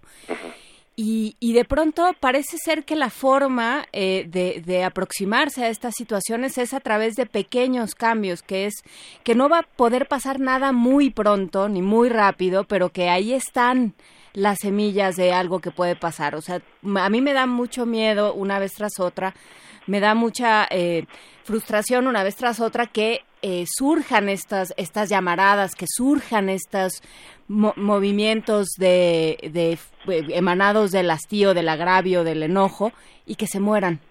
Mira, lo que dices yo creo que es muy interesante porque tiene que ver con los tiempos de la historia y hay tiempos, digámoslo así, de, de, encrucijada y hay tiempos de fermentación. Y yo creo que la experiencia de Estados Unidos nos revela eh, cosas que podemos ver en clave positiva, pero también en, en clave crítica. En clave positiva yo señalaría justo lo que tú acabas de decir, cómo la gente se está organizando, la marcha de un millón de mujeres, los pequeños grupos ciudadanos, la respuesta instantánea en aeropuertos eh, ante el veto a los países musulmanes. Es decir, eh, esta capacidad de reacción me parece extraordinaria y nos habla justamente de la idea de encrucijada, el momento preciso para actuar. Pero al mismo tiempo, también debemos reconsiderar críticamente esto, porque la verdad es que muchas de estas protestas se podían haber hecho desde tiempos de Barack Obama. Es decir, que ya muchos de los problemas de Estados Unidos, la deportación de mexicanos, que Obama rompió récord, deportando más de tres millones, hay quienes dicen tenemos nostalgia por Obama. Bueno, nostalgia por la manera en que gobernó y desde luego que era un tipo simpático con gran aprobación, pero era la cara sonriente de la deportación de mexicanos.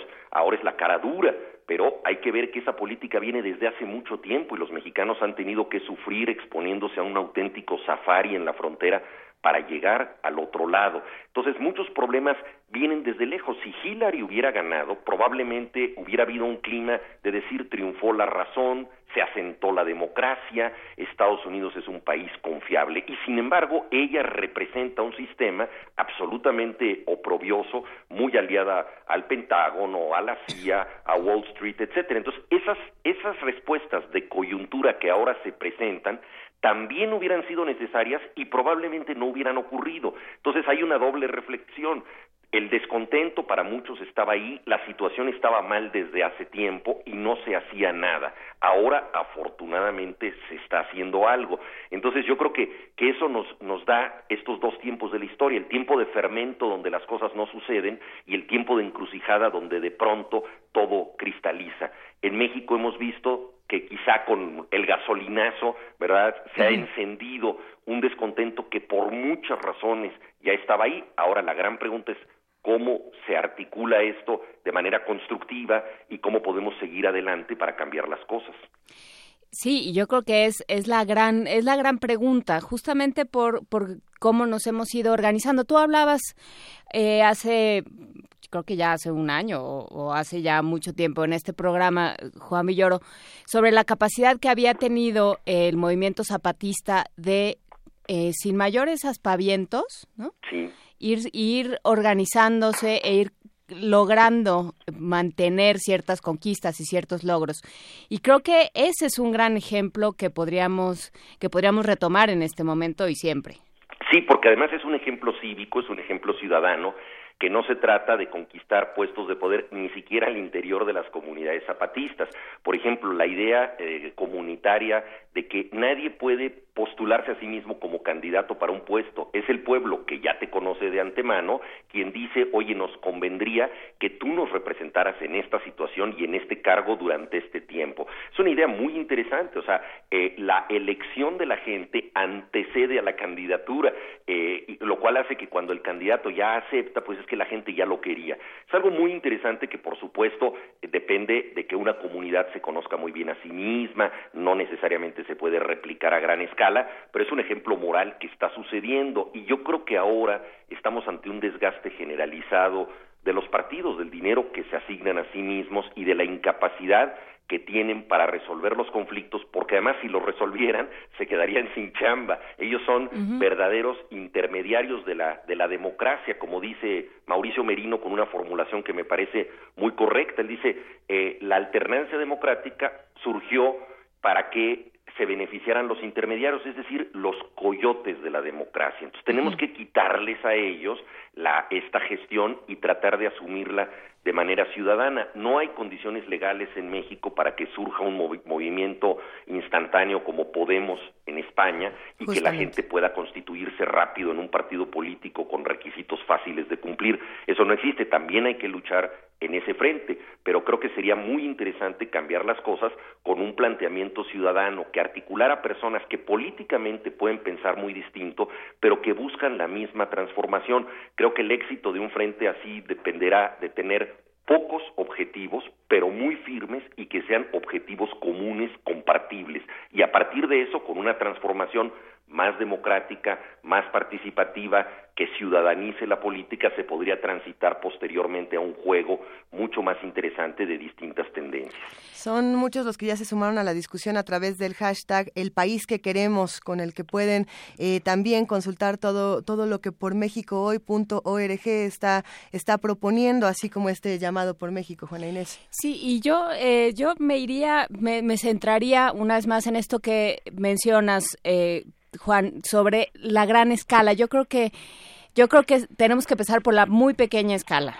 Yo creo que, por ejemplo, lo que hace Pedro Kumamoto desde su propia trinchera, lo que está, lo que hizo, por supuesto, Javier Sicilia. O sea, yo creo que a mí lo que me llamó la atención de este llamado y de esta actividad que a la que convocó Cuauhtémoc Cárdenas y Alejandro Encinas es que era la suma de las de las pequeñas eh, escalas, ¿no? Y yo creo que es por ahí, o sea, mientras mientras sigamos teniendo problemas de organización vecinal, muy difícilmente vamos a tener una democracia eh, presidencial que funcione.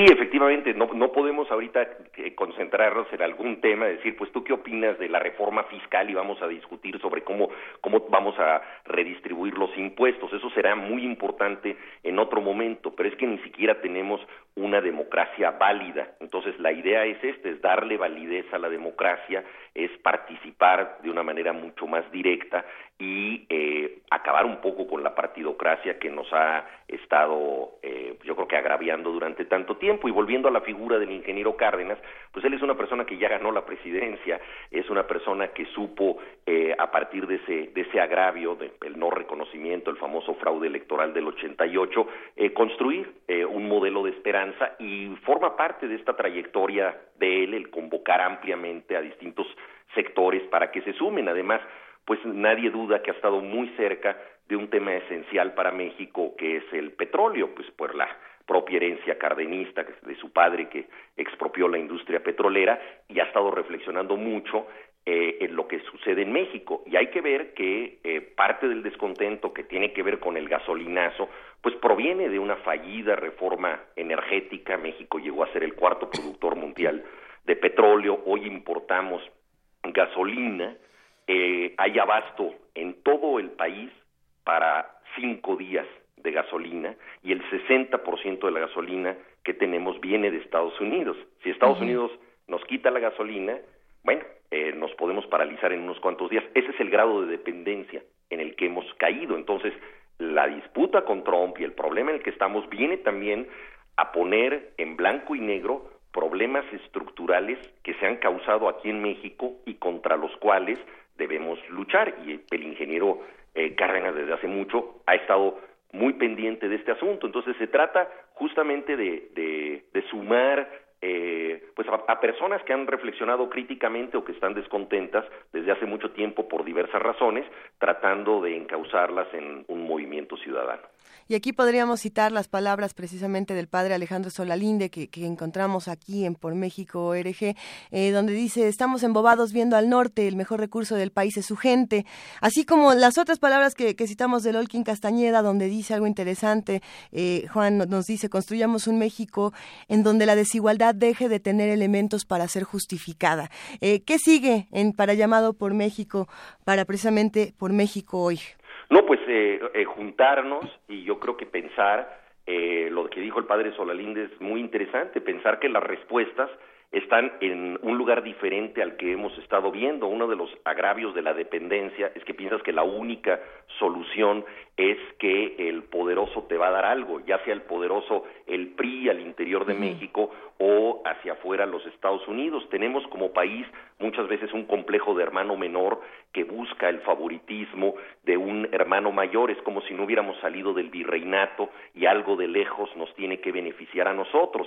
La política mexicana hacia Estados Unidos ha sido una política de tratar de acercarnos a nuestro vecino pensando que nos va a favorecer por estar más cerca, dándole nosotros la espalda al resto de los países de América Latina. Si hubiéramos construido un frente latinoamericano, tendríamos hoy otra situación ante los Estados Unidos y un mayor peso eh, hemisférico. No lo hemos hecho. Lo mismo ha pasado para tanta gente en México esperar las eh, prebendas de papá gobierno, ¿no? El famoso ogro, filantrópico del que habló Octavio Paz, este hermano mayor, atrabiliario, impositivo, pero que sin embargo te da beneficios, te da propina, te consiente, te protege. Tenemos que romper ese esquema y ver, como decía el padre Solalinde, hacia otros lados, vernos, ver nuestras manos, vernos a nosotros, reconocernos en nuestra diferencia, ver hacia el sur y buscar respuestas que están mucho más cerca de lo que pensamos, están realmente eh, mucho más, más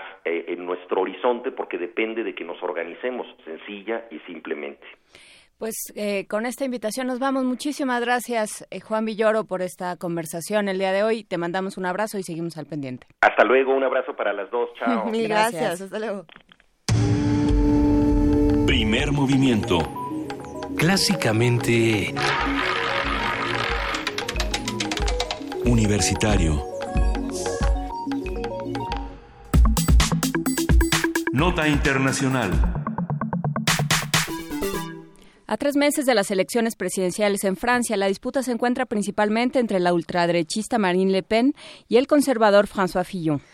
Marine Le Pen, líder del partido Frente Nacional, permanece firme en su carrera a la presidencia, convencida de imitar la hazaña electoral de Donald Trump.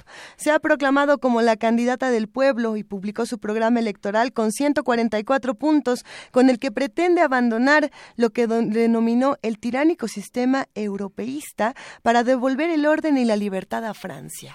De acuerdo con el Instituto de Sondeo BVA, le Pen podría apoderarse el 25% de los votos en la primera vuelta de las elecciones, dejando atrás al candidato independiente Emmanuel Macron y al primer y al ex primer ministro François Fillon, quienes solo conseguirían el 22 y el 18% respectivamente. Analizaremos los diferentes momentos del proceso electoral francés, tendencias, discursos, panoramas que se abren frente a la comunidad francesa e internacional. Todo esto con el doctor Estefan Esberro, él es profesor investigador del Departamento de Estudios Internacionales del ITAM. Doctor Estefan Esberro, muy buenos días, gracias por acompañarnos. Buenos días. Eh, ¿Cómo podemos leer los últimos acontecimientos que han sido un montón del proceso electoral francés? Bueno, lo primero que se puede decir es que va a ser una elección muy atípica y muy imprevisible, siguiendo las pautas de las elecciones últimamente en el mundo, con muchas eh, sorpresas eh, y con un sistema que está cambiando. Antes las elecciones en la segunda, y acuérdense que en Francia las elecciones son de dos vueltas. En la primera se presentan varios candidatos, casi diez, y en la segunda solamente los dos primeros compiten. Entonces lo importante es estar dentro de los dos primeros para tener chance de estar en la segunda vuelta. Eh, según los sondeos, pero otra vez los sondeos se equivocan mucho y no sé por qué nos basamos tanto en ellos después de todos estos errores. Y en Francia históricamente se han equivocado mucho. Eh, Marine Le Pen eh, está segura de estar en la segunda vuelta. Es la puntera con 25% de los votos en la primera vuelta y entonces está segura de estar en la segunda. Entonces la, la pregunta es, pues, ¿quién va a ser su, su adversario en la segunda vuelta? El candidato de la derecha tenía todas las posibilidades de estar eh, en la segunda vuelta hasta hace 15 días, eh, cuando se descubrió eh, un escándalo de corrupción que le hizo bajar mucho su popularidad y ahora la, la elección está completamente abierta. Parece que el Partido Socialista, que está en el poder ahora, no tiene muchas posibilidades de estar en esta segunda vuelta, pero las cosas pueden cambiar con el candidato de la derecha que está ahora pegado duramente con un escándalo de corrupción, mientras precisamente su discurso era de que él no era corrupto. Eh, y entonces, pues no sabemos qué va a pasar en la en esta segunda vuelta, quién va a llegar segundo. Y otra novedad más es que parece que el puntero en este momento detrás de Marine Le Pen es un candidato, como dijeron, independiente, que no tiene partido. Sería la primera vez que un candidato sin partido eh, llegará tan lejos y probablemente ganaría en caso de estar frente a Marine Le Pen la elección, lo que es un hecho inaudito que un candidato sin partido se vuelva presidente de la República en Francia, que es un régimen semipresidencial donde el presidente tiene mucho poder. Y entonces hay muchas novedades y el sistema en Francia, el, eh, sistema partidista está completamente sacudido en los últimos eh, 15 días eh, y ahora ningún observador político se atreve a decir cuál va a ser el resultado de esta elección presidencial.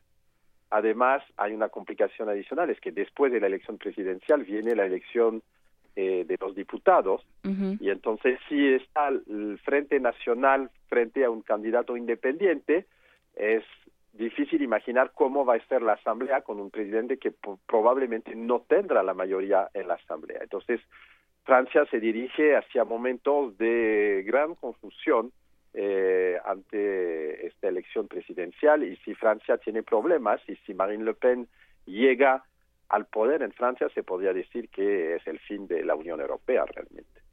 Sí, que ese es eh, otro ángulo interesante. Eh, no es nada más lo que suceda dentro de Francia, que ya es, es bastante grave en una en un gobierno que se ha distinguido desde hace muchos años por eh, tirar hacia la izquierda, por tener por preocuparse mucho por la, el bienestar de los trabajadores, por tener una serie de beneficios sociales que bueno también les han costado y han, han estado muy eh, muy en discusión últimamente, pero que han formado parte de la esencia política de Francia. No solo eso, sino que además se, se convierten en un factor decisivo para que la Unión Europea cambie completamente. Sí, en realidad el gobierno de izquierda socialista de François Hollande pues no ha realmente mejorado mucho la situación de los trabajadores. Es una de las razones de su fracaso. No satisface a la derecha, pero tampoco satisface a la izquierda. Hollande era muy impopular, ni siquiera se pudo presentar, que también es un hecho inaudito en la historia electoral de la Quinta República, de que el presidente eh, no intente volverse a presentar y renuncie antes de, inclusive de la contienda electoral. Entonces, Hollande era muy popular y el candidato socialista es un candidato muy a la izquierda, ahora que propone medidas revolucionarias como el ingreso universal, eh, pero eso lo hace poco creíble para la mayoría de la población y hace que hay pocas posibilidades que el Partido Socialista esté en la segunda vuelta. Eh, todos apostaban a que el candidato de derecha eh, iba a ser el, el, rival de Marine Le Pen y ser el próximo presidente. Ahora con este escándalo, el candidato de la derecha se queda tercero y el segundo es un candidato independiente que fue ministro de Economía del gobierno socialista, pero que él mismo no es socialista, es muy liberal, por lo menos en sus ideas económicas, eh, en sus ideas políticas no sabemos, porque también otro hecho muy extraño es que este señor no da su programa. Ya está en campaña eh, y Macron no ha dicho qué, qué, planeaba hacer. Y aún así es muy popular. Eh, rebasa los dos grandes partidos en las intenciones de, de votos, pero no sabemos qué, está en, la cabeza de este señor. Es él ha trabajado con los gobiernos socialistas, pero es un liberal, un economista, un banquero. No sabemos bien qué va a hacer y tampoco sabemos si tiene el colmillo para enfrentarse con Marine Le Pen en la segunda vuelta. Pero ahí, ahí mencionas algo interesante, doctor Estefan Esberro, y es el asunto de no, no tener un plan y tener votantes, que nos suena particularmente conocido en el último 2016 y 2017, pero para muchas elecciones, y, lo, hemos repetido numerosas veces, este mismo fenómeno lo vimos con el Brexit, este mismo fenómeno lo vimos con las elecciones de Donald Trump, con la votación de paz en Colombia y con muchas otras votaciones aquí en México, de igual manera. Eh, y por lo mismo, eh, también apuntabas otra, este, este otro asunto interesante, los analistas políticos no se avientan a decir qué, qué podría suceder y, y sin embargo lo que ocurre con la sociedad francesa es interesante. Eh, creo que está más polarizada que, que nunca. ¿O qué opinas? Sí, no, le, hay, la gente está un poquito perdida, digamos. Antes las cosas eran claras. Había un candidato socialista, un candidato de derecha, más nacionalista, gaulista. Eh, eh, ahora no hay ni el uno ni el otro están en, en posición de ganar las elecciones, de estar en la segunda vuelta de las elecciones. Es muy preocupante que Marine Le Pen sea la única que, según todos los sondeos, estará en esta segunda vuelta y tiene que tener enfrente un, un político que sea capaz de, pues, de, enfrentarla. Y no veo qué político en ese momento es capaz de enfrentarla. El candidato, el candidato socialista está muy a la izquierda y entonces va a asustar a mucha gente de derecha que va a preferir votar Marine Le Pen. eh, el candidato de la derecha pues está inmerso en un escándalo de corrupción mayúscula, es eh, empleo a su esposa y a sus hijos. Eh, evidentemente comparado con México es un caso muy muy ligero, digamos, pero eh, pagó durante años a su esposa y a sus hijos eh, como eh, asistentes parlamentarios. Entonces, eso no es ilegal, pero aún si encuentran que no es ilegal, está en tela de juicio porque no sabemos si realmente trabajaron o no. Es la, eh, hay una investigación acerca de eso, pero inclusive si encuentran que sí hicieron algo eh, y que es legal, eh, del punto de vista ético, del punto de vista moral, un candidato que dice que es honesto, que no es corrupto y que emplea a toda su familia con, con el dinero público, pues obviamente va a perder muchos votos y no va a llegar probablemente a la segunda vuelta. Y entonces queda solamente este novato que no tiene partido político, que es muy joven, que eh, hay muchos ángulos donde se le puede atacar porque es socialista, pero por otro lado fue banquero, es muy liberal y entonces pues no se sabe si va a poder resistir a pues al discurso de Marine Le Pen. sí. Claro, yo creo que y eh, con esto me gustaría cerrar con una reflexión sobre cómo la la este proceso electoral que también lleva muchos meses en, en eh, cociéndose, digamos, cocinándose, ¿cómo ha cambiado eh, con respecto, conforme fue avanzando la contienda electoral estadounidense? Porque, porque es otra el, el discurso, es otro después de, que gana Donald Trump, de que adquiere esa, esa poder y de que gana es distinto y es distinta la figura de Le Pen y es distinta la figura de Macron y todo empieza a cambiar después de, a raíz, o por lo menos así lo veo, no sé qué opine.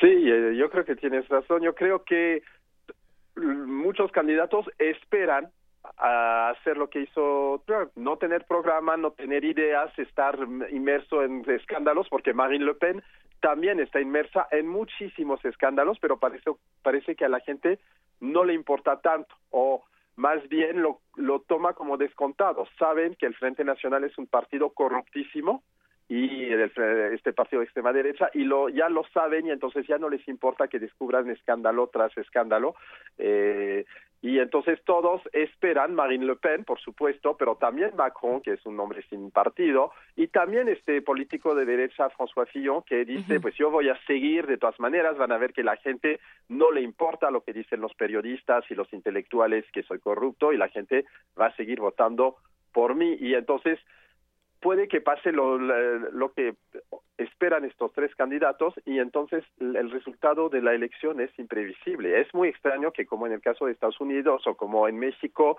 y ahora como en Francia, el hecho de que se sepa, sepa que esta gente es corrupta, no tiene programa, no tiene ideas, pues finalmente no importa tanto a los votantes.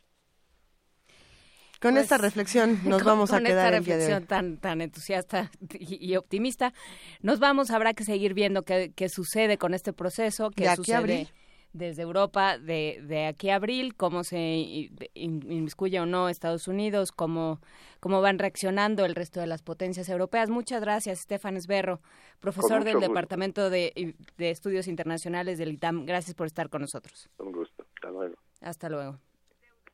Vamos a una nota en este momento. Si el gobierno federal aumenta su nivel de deuda, los intereses se incrementarán y, el corto, y en el corto plazo se destinarán más recursos al costo financiero que a la inversión. Nuestro compañero Abraham Menchaca tiene los detalles. Vamos a escucharlo.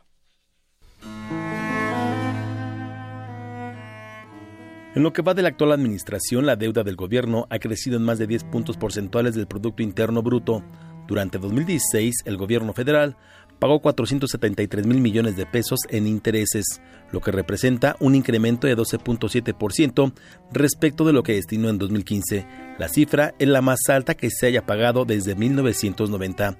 Según datos de la Secretaría de Hacienda, para este año se tiene contemplado un presupuesto para el costo financiero de la deuda de 568 mil millones de pesos. El monto representa el presupuesto de 17 dependencias.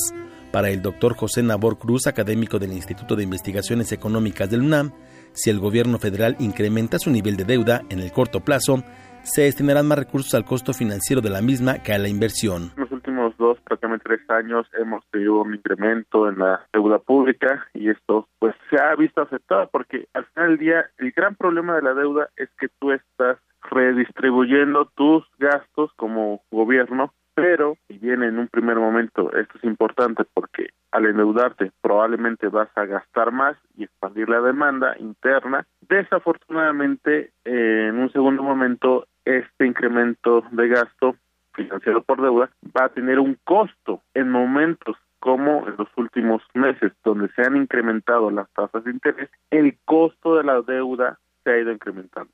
Si es una deuda contratada en pesos, el otro gran problema es que tenemos una deuda que se ha contratado en dólares.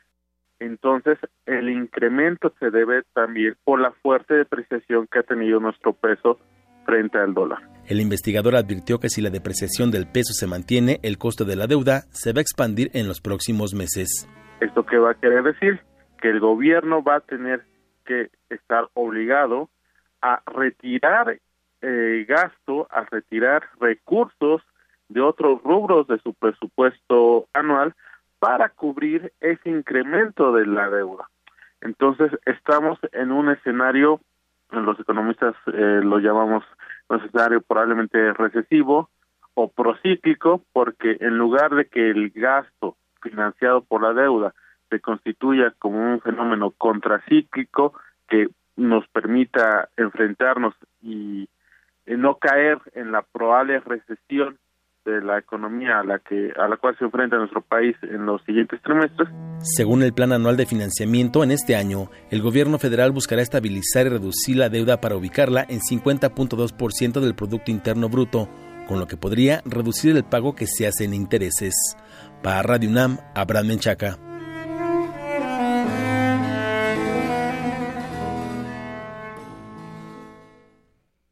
8 de la mañana con 57 minutos. Seguimos aquí en primer movimiento por Radio UNAM y vamos a escuchar, nos pidieron en redes, eh, aprovechando, bueno, pues ah, eh, recordando que es el aniversario luctuoso de, de Luis Ángel Silva, Vuela la Paloma con Lobo y Melón.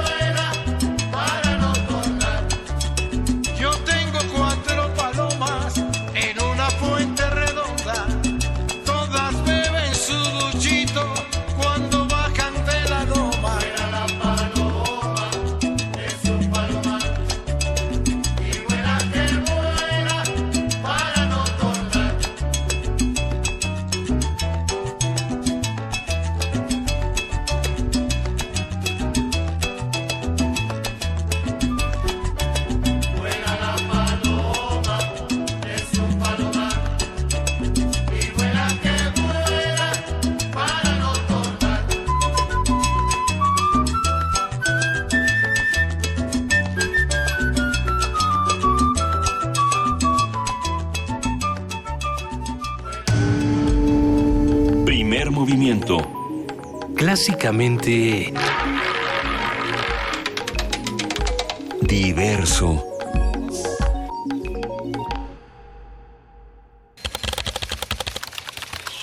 informativo. La UNAM. La UNAM presentó un plan de acción para que los alumnos deportados continúen sus estudios en México. Habla el rector Enrique Graue. La rectoría ha enviado una carta a las 39 universidades estadounidenses con las que tenemos convenios vigentes, invitándolas a que, en caso de que los estudiantes mexicanos se vean en dificultades para continuar sus estudios, nos los hagan saber, a fin de recibirlos ya sea nuestra casa de estudios o servir como puente de unión con otras instituciones de educación superior para que estos estudiantes puedan continuar sus estudios en nuestra nación y cumplir sus sueños, metas e ilusiones.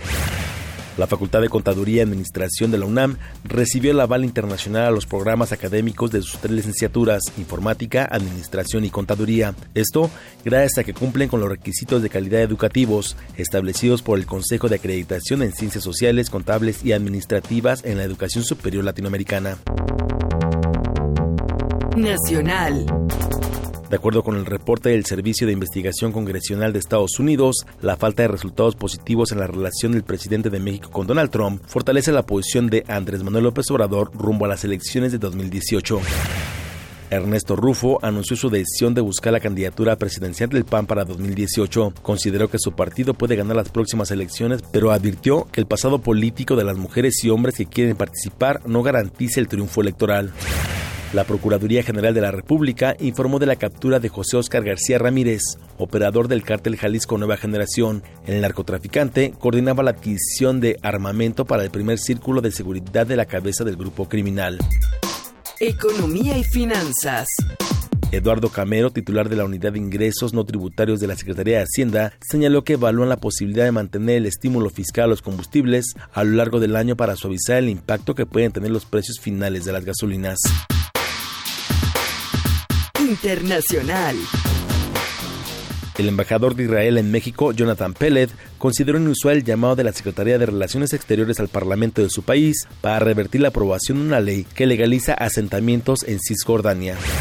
Decenas de argentinas se manifestaron en Buenos Aires contra la cosifixión de sus cuerpos. Habla Silvia Suárez, manifestante. ¿Por qué, por ejemplo, una mujer no puede dar la teta en la calle a un bebé cuando es una parte del cuerpo que está justamente, esa es su funcionalidad, o sea, alimentar a un bebé?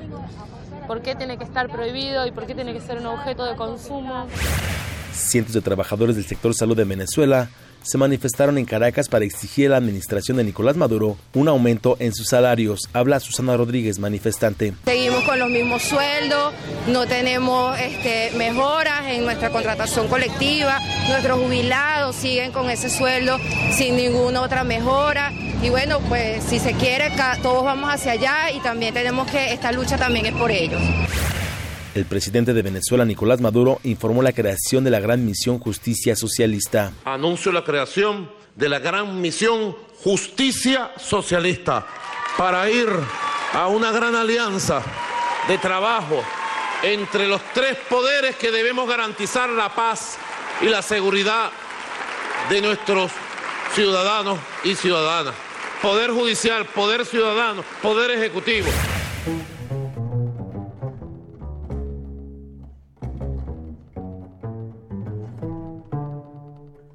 Día como hoy.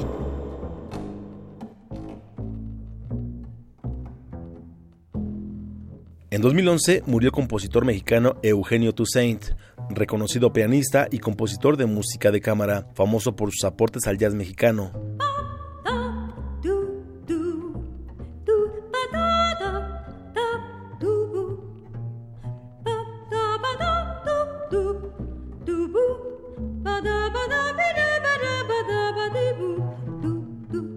Obras han sido interpretadas por la Orquesta Sinfónica Nacional y la Orquesta Filarmónica de la UNAM. Paisajes, El Pez Dorado, Trío, Sacbé y Aztlán son algunas de sus obras más reconocidas.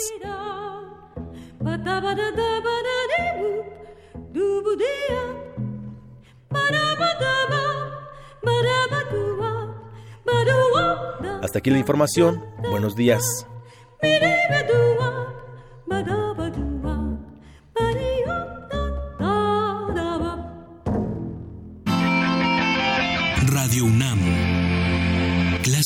Fuente informativa.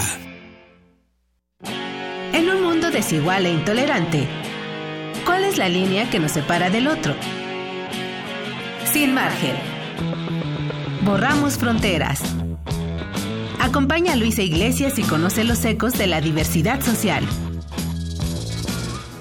Todos los jueves a las 12 del día por el 96.1 de FM. Radio UNAM.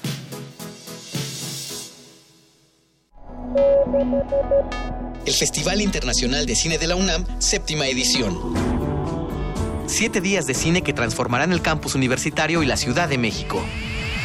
102 películas mexicanas e internacionales, clases magistrales, talleres, mesas de discusión.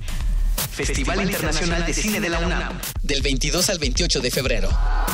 Consulta sedes y horarios en www.ficunam.org. Gerardo robó unas latas de atún porque su familia llevaba días sin comer y fue condenado a seis años de prisión. En cambio, un político que robó millones de pesos para su beneficio y el de su partido jamás fue procesado. Disculpe usted, señor diputado. Ha sido una lamentable equivocación. Basta de políticos corruptos. No al fuero. Iniciativa de ley presentada por el partido Encuentro Social. Te invitamos a probar una bebida diferente. Jazz Infusión. Un brebaje preparado por compositores de jazz que mezcla la síncopa con el rock, la música formal y más géneros. Domingos a las 7 de la noche por el 96.1 de FM. Radio UNAM.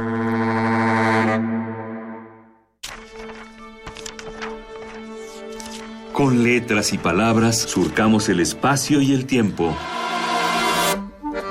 Parvadas de papel. En la 38 Feria Internacional del Libro del Palacio de Minería. Escúchanos en vivo del 23 de febrero al 6 de marzo, de 4 a 6 de la tarde, a través del 96.1 de FM. Radio UNAM.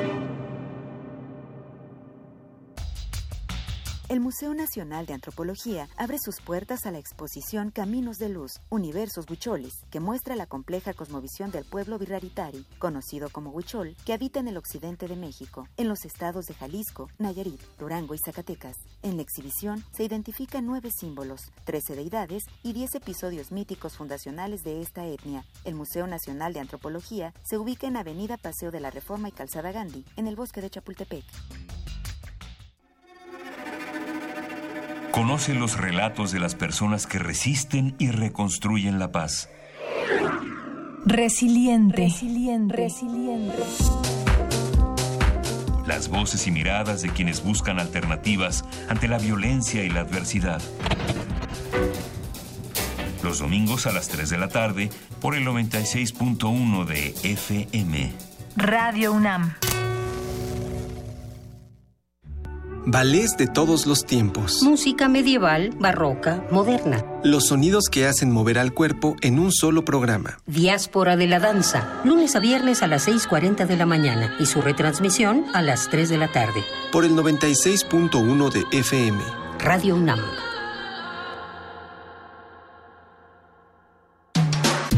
Búscanos en redes sociales, en Facebook como Primer Movimiento UNAM y en Twitter como P Movimiento o escríbenos un correo a primermovimientounam@gmail.com. Hagamos comunidad. Ya son las nueve de la mañana con nueve minutos, tercera hora, Juana Inés de esa, aquí estamos en primer movimiento. Aquí estamos en primer movimiento y eh, pues muchas gracias a todos los que nos han los que se han comunicado con nosotros. Ya salieron la, los dos juegos de plaquets. Vamos a regalar algunas más en, en pocos días y vamos a regalar visitas a la caja. Yo siempre siempre tenemos este momento de buenas intenciones. No me mires así, Luisa. No, la semana ya vas pasada... a prometer que vamos a regalar la caja y no regalamos nada. La semana pasada regalamos muchos libros de la caja mágica. Eh, el día de hoy regalamos plaquets y yo digo que mañana nos aventemos una de estas palabras eh, que no tienen el significado que según tenían. ¿Te acuerdas cuando hacíamos eso? Mm, sí. ¿Te acuerdas cuando jugábamos a las reglas oficiales de la caja mágica? Mañana, ¿qué les parece si mañana nos lo, nos lo echamos? Porque tenemos mucha información que nos han compartido aquí de la universidad. La UNAM tiene un plan de acción en apoyo a estudiantes y académicos que pudieran ser deportados de Estados Unidos. En ese sentido, el rector Enrique Graue anunció siete acciones, incluida la participación de nuestra Casa de Estudios en la Marcha Pacífica. Creo que me hizo falta una coma, o por lo menos ponerla yo en algún sitio, porque siento que me voy a desmayar. A ver. El rector Enrique Graue anunció siete acciones, incluida la participación de nuestra Casa de Estudios en la Marcha Pacífica, que se realizará el próximo 12 de febrero. Nuestro compañero Jorge Díaz nos amplía la información.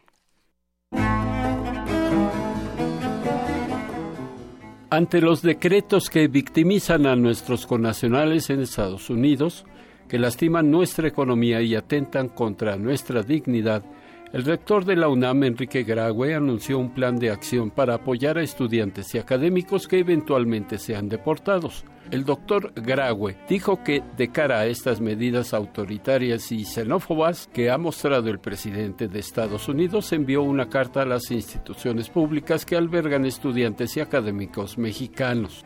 La Rectoría ha enviado una carta a las 39 universidades estadounidenses con las que tenemos convenios vigentes, invitándolas a que, en caso de que los estudiantes mexicanos se vean en dificultades para continuar sus estudios, nos los hagan saber, a fin de recibirlos, ya sea en nuestra casa de estudios o servir como puente de unión con otras instituciones de educación superior para que estos estudiantes puedan continuar sus estudios en nuestra nación y cumplir sus sueños, metas e ilusiones. En un plan integral de acciones de siete puntos se incluye la participación de la UNAM en la marcha pacífica que se llevará a cabo el 12 de febrero en contra de las agresiones a la soberanía y los diversos ataques e insultos del actual mandatario estadounidense. La defensa de nuestra dignidad y soberanía está y debe estar por encima de cualquier ideología, posiciones políticas o reclamos administrativos. La embestida externa no nos debe encontrar desunidos. Por ello, la UNAM se unirá a la convocatoria social en defensa de nuestra soberanía y dignidad que se llevará a cabo este próximo 12 de febrero. Durante la reunión denominada Balance y Reflexión de México a 100 años de su constitución, el director de la Facultad de Derecho de la UNAM, Raúl Contreras, dijo que, a pesar de los importantes avances de la Carta Magna, aún quedan temas rezagados como la pobreza y la marginación. Por su parte, el director del Instituto de Investigaciones Jurídicas, Pedro Salazar, habló de la paz que el país ha tenido durante 100 años, aunque quedó el tema social, base de la Constitución del 17, en el olvido y que no se cumple. Para Radio UNAM, Jorge Díaz González. Primer movimiento. Clásicamente... Universitario.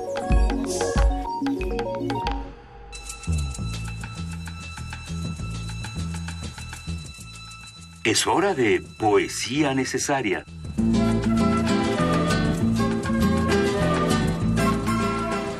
Falleció Eusebio Rubalcaba, Juana Inés de esa, y creo que somos muchos los que nos quedamos con un vacío literario y quizá con un vacío eh, de un amigo entrañable. Pues sí, de un gran narrador y de un gran maestro, como lo decías tú, pero bueno, por lo pronto, para recordar a Eusebio Rubalcaba, delirio.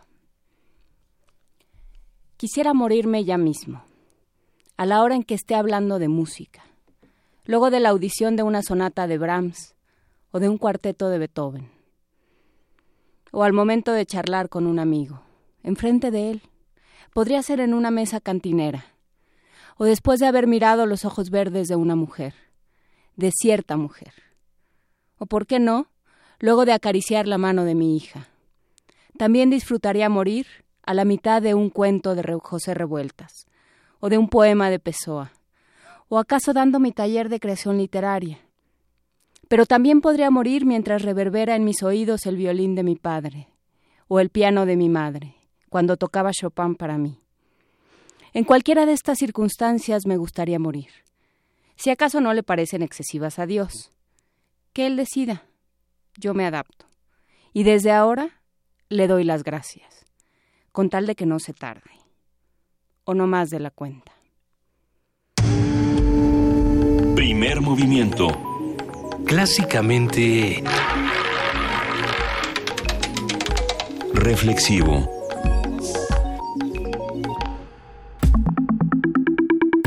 La mesa del día. Luis Eduardo Medina Torres, presidente de la Sociedad Mexicana de Estudios Electorales, declaró que de acuerdo con la Constitución Política y la legislación electoral mexicana, los partidos políticos son una figura de interés público, pero no su origen, ya que constituyen iniciativas de carácter privado en las que un grupo de ciudadanos decide registrar una organización política y someterla a los requisitos emitidos por la autoridad electoral. Por lo tanto, el financiamiento público a los partidos políticos debería disminuir considerablemente, de manera que la cantidad otorgada cubra solo las actividades del periodo de campaña. De este modo, se reduciría el enorme gasto que realiza el gobierno en los procesos electorales. En 2012, el gasto de los partidos políticos fue de 5.143 millones de pesos. Cuatro años después, la cifra se registró en 4.000 millones y este año se calcula que se gastarán un poco más que en 2016. Bueno, es un, poco más. Dicen. Hoy conversaremos sobre la justificación para el financiamiento a los partidos, las propuestas para reducirlo y la factibilidad de las mismas con la doctora Marta Singer, profesora de la Facultad de Ciencias Políticas y Sociales de la UNAM. Buenos días, Marta Singer. Gracias por estar con nosotros. Muy buenos días, muchas gracias por la invitación. Marta Singer, eh, te invitamos a que, a que escuchemos juntas, así como con los, los, que nos escuchan en casa, este audio de Roberto Castillo, quien, quien nos habló en el programa Resistencia Modulada, él es de Wikipolítica, sobre lo que propone Pedro Kumamoto. ¿Te parece bien si lo escuchamos? Claro que sí. Primero lo que Sin Voto No hay Dinero busca generar es dos cosas. Primero, reducir el financiamiento público que reciben los partidos políticos, es decir, que los partidos políticos nos cuesten menos. Y segundo, mejorar la manera en que gastan. Esto quiere decir que trabajen mejor que la chamba por la que les paga, por la que le estamos pagando ahorita ellos la lleven a cabo, particularmente que busquen acercarse a las personas. Ahorita los partidos políticos pues son entes, organizaciones que sentimos muy alejadas de la realidad que vivimos día con día, ¿no? ¿Y cómo pretendemos que esto suceda? Pues primero hay que tomar en cuenta cómo funciona actualmente el financiamiento. Actualmente el financiamiento público para los partidos está determinado por cada una de las personas que tiene una credencial de elector en este país, por cada una de las personas que forman parte del padrón electoral, les estamos dando a los partidos políticos 47 pesos. Esto independientemente de cuántas personas salgan a votar en cada elección, de la calidad de las campañas políticas, de la calidad de sus propuestas, eso no importa. Ellos van a seguir, ellos perciben 47 pesos por cada persona con una credencial de elector en este país. ¿Y cuántas personas tienen una credencial? 85 millones de personas aproximadamente en este país, lo que da un financiamiento de algo así poco más de 4 mil millones de pesos. Lo que proponemos con Sin No hay Dinero, mantengamos estos 47 pesos que se les dan, pero en lugar de multiplicarlo por el total de personas que tienen una credencial de elector, lo que nosotros decimos es que hay que multiplicarlo por el total de personas que emitieron un voto válido. Esta es la propuesta que se hace de, Pedro Kumamoto en la voz de Roberto Castillo de Wikipolítica, eh, que fue transmitida el jueves 2 de febrero a través de Resistencia Modulada, la barra nocturna de Radio UNAM. Y, y bueno, con esto arrancamos, Marta Singer, este tema tan interesante. ¿Por qué financiar tan generosamente a los partidos y por qué no hacerlo? Hola, bueno, pues eh, el tema del financiamiento de los partidos no, no, es un tema exclusivo de nuestro país. eh, ahí no hemos innovado en lo más mínimo. Eh, existen muchos modelos para financiar los partidos que eh, combinan de diferentes maneras los recursos privados con los recursos públicos. Eh, de lo que se trata es de eh, crear o buscar encontrar el óptimo de un equilibrio en donde eh, al mismo tiempo que eh, los partidos sobrevivan porque eh, pues digamos que es eh, una de las formas más importantes de, de construir el puente entre los eh, votantes y quienes son designados como quienes resultan eh, triunfadores en una elección eh, al mismo tiempo eh, crear condiciones de equidad en las contiendas electorales. En nuestro país la, la, la historia del financiamiento tiene mucho que ver con eh, la necesidad de hacer transparente, entre comillas, de dónde obtienen eh, los recursos los partidos.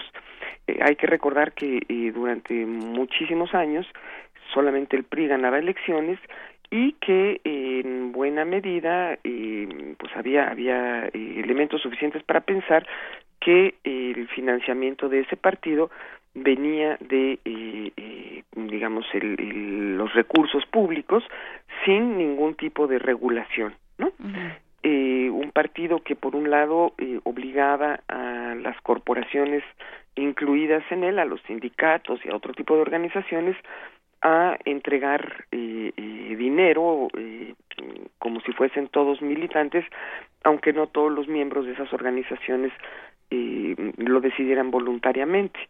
Y por otra parte, pues recibían el PRI un, un fuerte apoyo del Ejecutivo Federal. Esta situación, eh, digamos que todavía no es del todo claro que no siga siendo así. Hay múltiples eh, quejas y recursos que se han incluido en, eh, por la vía legal en el Tribunal Electoral que muestran que, bueno, sigue existiendo esta falta de transparencia en la manera como los gobernantes en turno eh, se sirven de su cargo para apoyar a sus partidos, ¿no? Eh, entonces, bueno, el, hecho de que se financien eh, los partidos a través de recursos públicos tiene que ver con la necesidad de, eh, de, que haya competencia y de que esa competencia sea equitativa, es decir, de que quienes no están en el poder pues también logren presentarse con los mismos recursos o recursos semejantes en los procesos electorales y por otro lado eh, eh, lleven a cabo otras múltiples tareas que eh, se supondría los partidos están obligados a realizar, que tienen que ver con eh, su, su tarea de vincular los intereses ciudadanos con la toma de decisiones.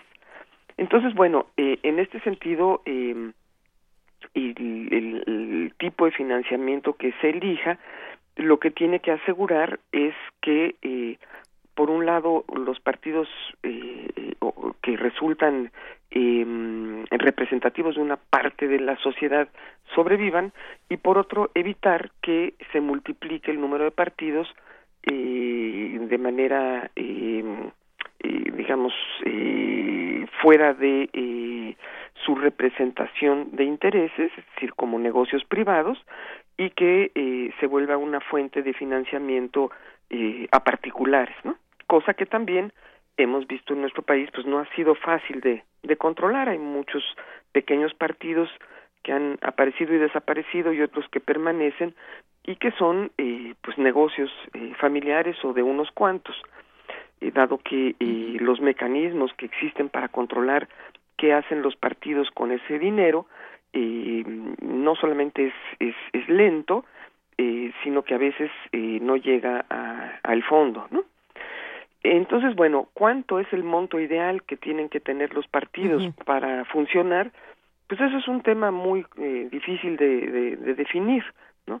Eh, eh, ¿Qué requieren los partidos además de eh, contar con un aparato burocrático, de contar con eh, recursos para eh, eh, mantenerse como organizaciones, para tener presencia nacional, porque bueno, en, en nuestro país eh, predomina eh, la vía de eh, la organización de partidos a nivel nacional, no son son privilegiados. Hay hay algunos estados donde hay partidos locales, pero eh, digamos que esos partidos locales no alcanzan en su dimensión a jugar en el plano nacional, entonces todos aspiran a ser nacionales y a tener muchos recursos.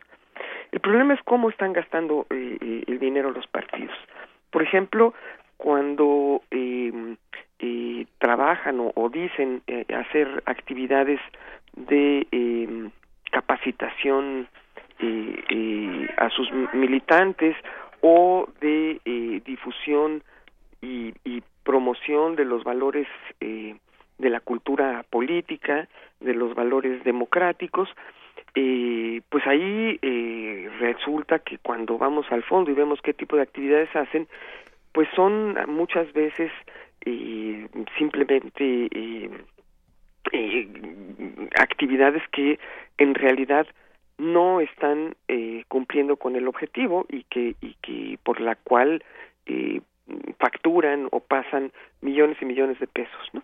Eh, por otro lado, eh, tenemos el, el, tema de cuánto pagamos como sociedad a los políticos para que hagan política, suponiendo que son los únicos que tienen la posibilidad de hacer política, cuando pues eso es una actividad a la que estamos, eh, digamos que todos los miembros de la sociedad en posibilidad de ejercer y no a todos nos pagan por hacerlo.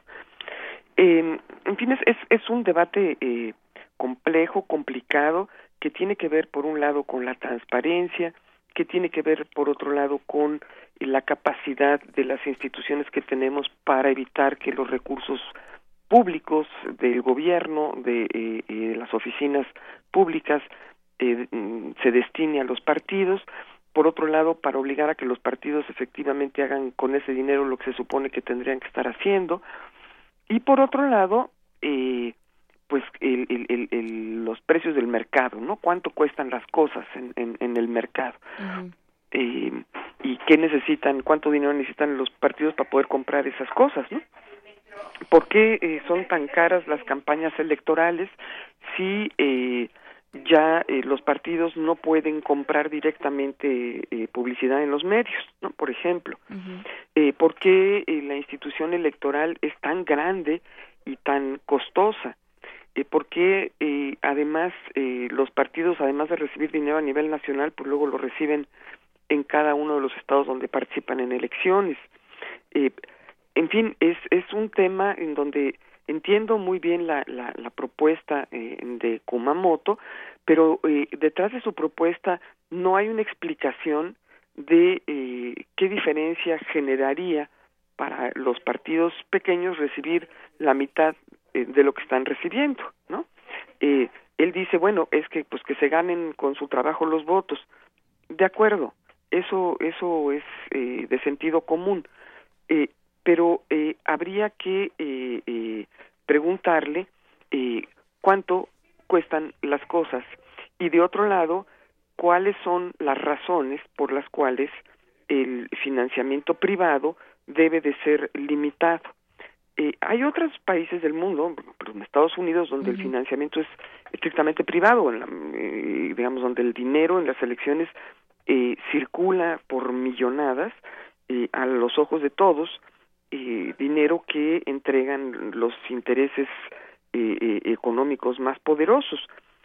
Hay, hay otra fórmula de hacer las cosas que tiene que ver con una historia política diferente y con eh, mecanismos que nos explican también por qué solamente hay dos grandes fuerzas políticas que compiten en ese esquema de elecciones indirectas que, por cierto, han dejado con muy mal sabor de boca a los norteamericanos en esta última elección, ¿no?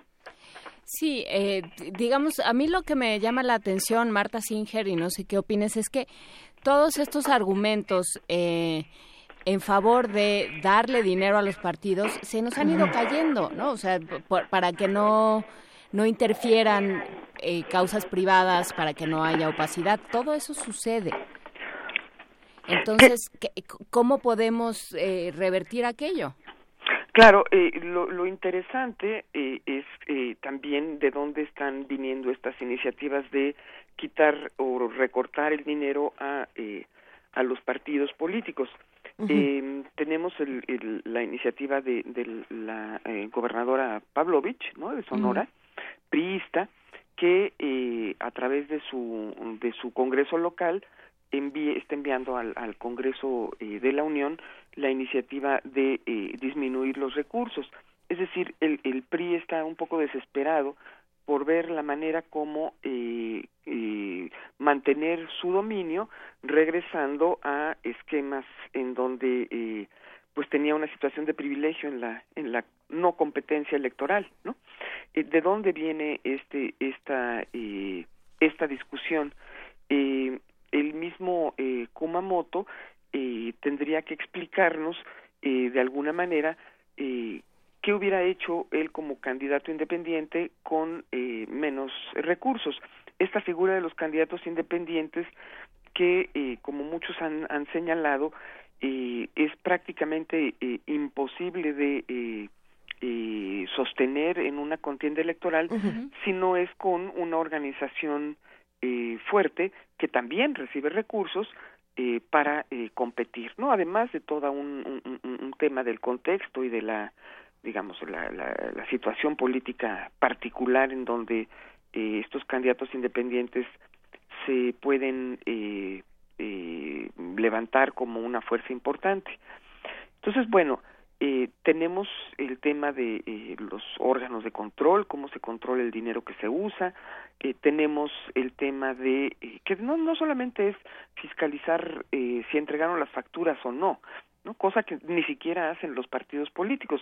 Hemos visto meses después y a veces años después a la institución electoral levantando sanciones a partidos que eh, no entregaron cuentas a tiempo y que ganaron elecciones, ¿no?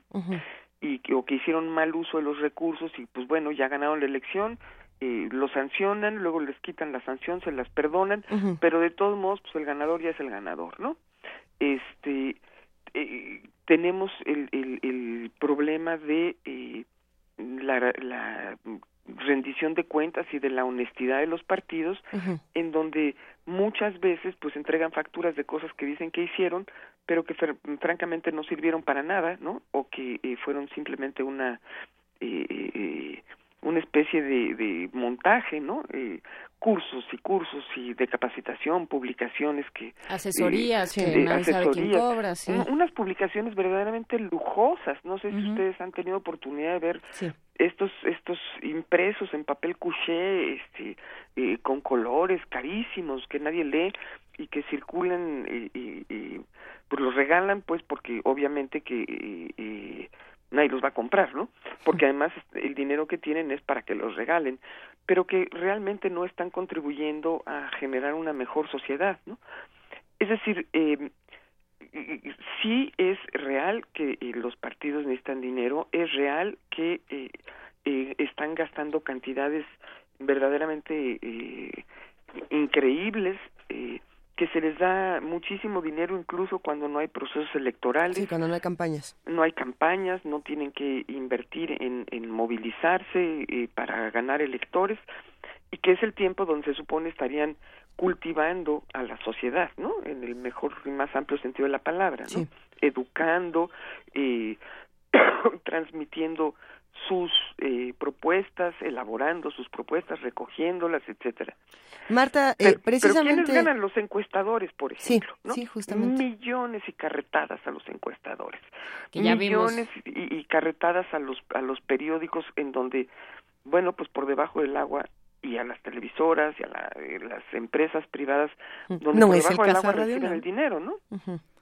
Sí, precisamente Marta Singer. Oye, hablando de, de Pedro Kumamoto y de lo que pasaba precisamente con sus gastos de campaña, eh, aquí tenemos justo el dato de cuánto gastó en su momento, esto en 2015, donde gastó apenas 242 mil pesos, eh, 242 mil 900 pesos. Esto fue el 19% del tope de gastos permitido por el Instituto Electoral y de Participación Ciudadana de Jalisco. Es un dato interesante y, sin embargo, pensando en, en su propuesta, eh, el día de ayer discutiendo este mismo tema, nos preguntábamos, Marta, eh, ¿esto no fomenta el abstencionismo?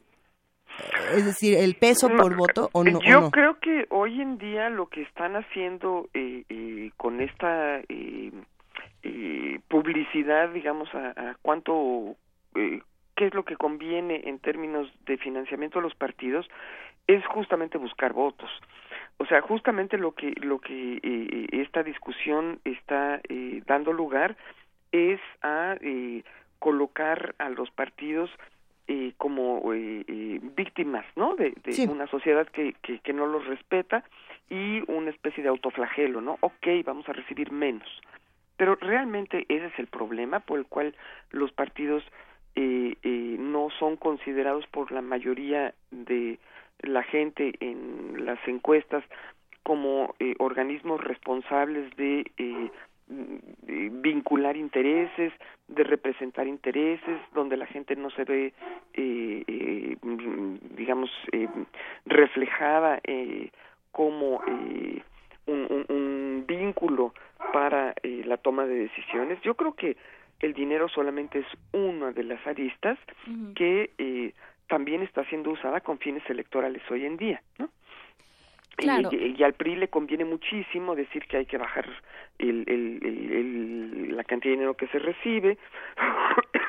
sí, sí, sí. Perdón, que hay que, que hay que disminuir el número de legisladores, que hay que, en fin, recortar el gasto que se hace en eh, eh, los ejercicios eh, democráticos, entre comillas, ¿no?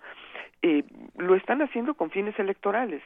Eh, ¿Cuántos, cómo, cómo, eh, cuántos eh, candidatos de los partidos ganan sus elecciones eh, sin necesidad de meter mucho dinero en las campañas?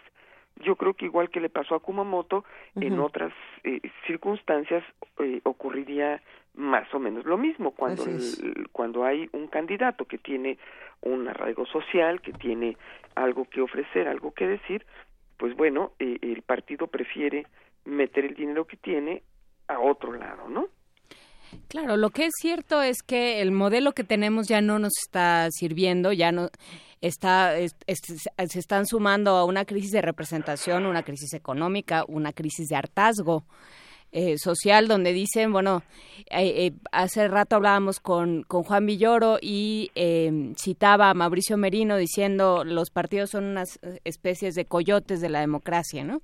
Así es. Son quienes gestionan esta democracia, pero además eh, lo hacen rindiendo muy malas cuentas y, y bueno, el INE también tiene una parte de responsabilidad en esto. Entonces, eh, ¿Hay algún modelo, pensando en otras, en otras democracias, en otros sistemas, hay algún modelo donde, donde la, el financiamiento y el dinero que se pone en los partidos funcione mejor? Hablabas de Estados Unidos, pero Estados Unidos también tiene un problema de opacidad.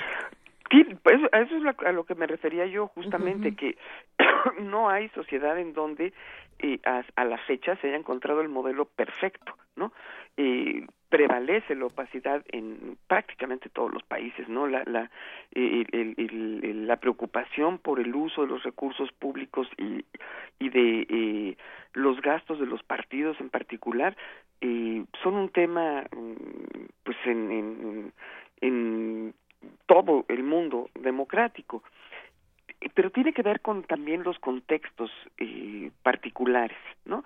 Eh, tiene que ver con eh, no solamente el, en qué se usa el dinero de los partidos, sino eh, cómo funcionan los, los propios gobiernos y cómo funcionan los espacios de decisión.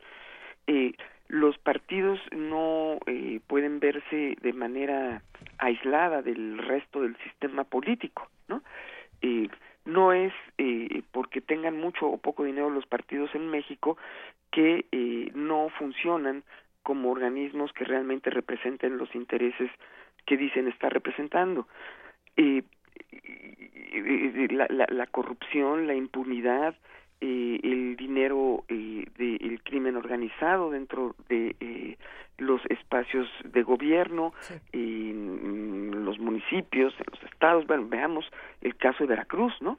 Eh, ¿Qué acaso eh, el, eh, los, los ilícitos de Duarte tienen que ver con el financiamiento de los partidos? No, y sí, ¿no? Eh, ambas cosas. Eh, es decir, eh, eh, estamos en un momento donde eh, la crisis política de, y de valores por la que atraviesa nuestro país es tan profunda que eh, evidentemente también arrastra consigo eh, la búsqueda de equidad en, eh, en las formas eh, institucionales de participación. Eh, yo diría que eh, hay muchos eh, movimientos sociales que sin tener recursos públicos han logrado eh, atravesar la frontera eh, eh, de cómo se toman las decisiones para involucrarse directamente en esos procesos sin que siquiera hubiera habido un solo peso de por medio, ¿no? No solo lo que lo poco que gastó Kumamoto, sino nada, ¿no? Y que en cierto sentido el, el, la participación política de la sociedad eh, es eh, independiente de los recursos. Uh -huh. Pero bueno, ciertamente las leyes tienen que organizar eh, eh, y coadyuvar a que las formas organizadas de participación eh, se hagan de manera eh, equitativa sin privilegiar a, eh, a nadie. Y que sea la propia sociedad, por eso es el tema de cuántos votos tienen ganan los partidos, pues uno de los indicadores que eh, permite decidir cuánto dinero reciben, ¿no? Eh, ahí hay un tema de transparencia, hay un tema de eh, al mismo tiempo de corrupción y eh, hay un tema de eh, del costo eh, de eh, los servicios eh, que ofrecen los propios partidos, ¿no? Y casi como casi de en todo el mundo es, es- hay un sistema mixto, ¿no? Prácticamente eh, lo que predomina es el, el- el modelo mixto, que quiere decir que pueden tener dinero privado y también público. Si solo tuvieran dinero privado, pues los partidos entonces eh, o las opciones políticas que representan intereses eh, alejados de los grupos económicamente poderosos, pues serían automáticamente mucho más débiles, ¿no?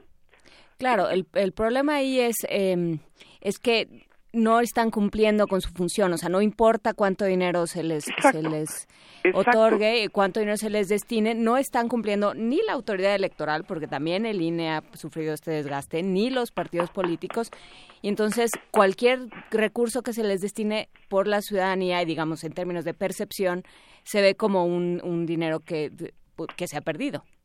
Pues sí, no, yo creo que igual eh, eh, como se está proponiendo la disminución del número de legisladores, habría que preguntar en una encuesta si a la gente le importa o le parece eh, importante que exista un, Congreso de la Unión. Digamos, es, es- sería gravísimo, evidentemente, que no tuviéramos esa división de poderes. Sería gravísimo que no tuviéramos un Congreso. Lo que necesitamos es exigir que esos legisladores rindan cuentas, que esos legisladores debatan de cara a la sociedad, que incluyan las voces diversas de la sociedad en sus debates y que no eh, eh, basta con convocar a unos cuantos para decir que ya dialogaron con la sociedad, ¿no? Y ahí están los partidos. Eh, son los partidos quienes eh, eh, finalmente eh, eh, se apropian de, de esas instituciones eh, de gobierno ¿no? y eh, eh, quienes cuando eh, están sentados en el lugar donde se decide, pues se les olvida que llegaron ahí eh, a partir de la decisión de la sociedad. Por otro lado, desafortunadamente todavía no tenemos elecciones limpias que convenzan a la- eh, la- los votantes de que efectivamente los votos se contaron bien y que efectivamente el dinero eh, eh, ilícito no se incluyó dentro de los procesos electorales. Hay que recordar los escándalos de estas tarjetas eh, eh, que se dieron y se regalaron, la compra de votos, en, en fin, es, es, es un tema que rebasa con mucho eh, el eh, mm, solamente detenerse a ver la cantidad del monto, ¿no? Eh, o el porcentaje de dinero que se otorga a cada organismo eh, eh, que se autodenomina partido político cómo ganan y cómo pierden su registro los partidos políticos. ¿Por qué tenemos ese, ese, esos topes para eh, decidir quién permanece y quién no en eh, eh, la lista de los partidos políticos con registro? Vamos, es, es un tema eh, complejo que eh, en el cual están incluidos muchísimos determinantes y no debe de verse solamente como eh, un tema aislado, ¿no? No, yo creo que si algo hay de interesante en la propuesta de Kumamoto es que es una propuesta, ¿no? Ya salió otra de Edgardo Buscaglia que nos mandan por aquí por Twitter que efecto. habrá habrá que leer porque bueno pues no puede uno hacer todo al mismo tiempo, pero eh, pero sí vamos va- vamos todos pensando qué hacemos, o sea sí tenemos que tener algún tipo de organización, sí tenemos que tener algunas instituciones que nos ayuden a representarnos y a organizarnos. Y tenemos otras herramientas. Estas no nos están sirviendo, vamos buscando otras herramientas y sí, en la medida en la que eh, cada quien pueda, pues ir proponiendo cosas. Por supuesto que sí. eh, y yo creo que en ese en esa discusión habría que también incluir eh, eh, el, eh, el el monto de el dinero que se da para las campañas electorales. ¿Por qué tienen que ser tan caras? ¿En qué tienen que gastar los partidos? Eh, eh, tendríamos que pensar también si eh, tenemos que tener el, eh, eh, el número de representantes de mayoría que tenemos. Por ahí también, entre todas estas propuestas y debates que eh, están eh, el día de hoy frente a nosotros, hay quienes han propuesto que, bueno, en vez de que se reduzca el número de plurinominales, mejor se reduzca el número de legisladores de mayoría, que son más caros que eh, las elecciones eh, eh, por representación proporcional. ¿Por qué no podemos elegir en las listas de representación proporcional a los candidatos, como ocurre en otros países, y tenemos que aguantarnos con el orden eh, que ponen los partidos para ver quiénes son los que ingresan a los cargos cuando se reparten esas esas eh, eh, esos esos escaños. Eh, en fin eh, por qué tenemos el número de distritos electorales que tenemos y no otro cómo se de- dividen los distritos electorales por qué eh, son tan lentos los procesos de redistritación como el que está ahorita en curso que del cual pues por supuesto que no sabemos nada hasta que eh, de pronto lo tengamos por un hecho no y eh, sí hay un tema de proporción entre el número de personas que hay en un lugar determinado y cuántos distritos electorales tienen que recoger eh, a esa eh, cantidad de personas.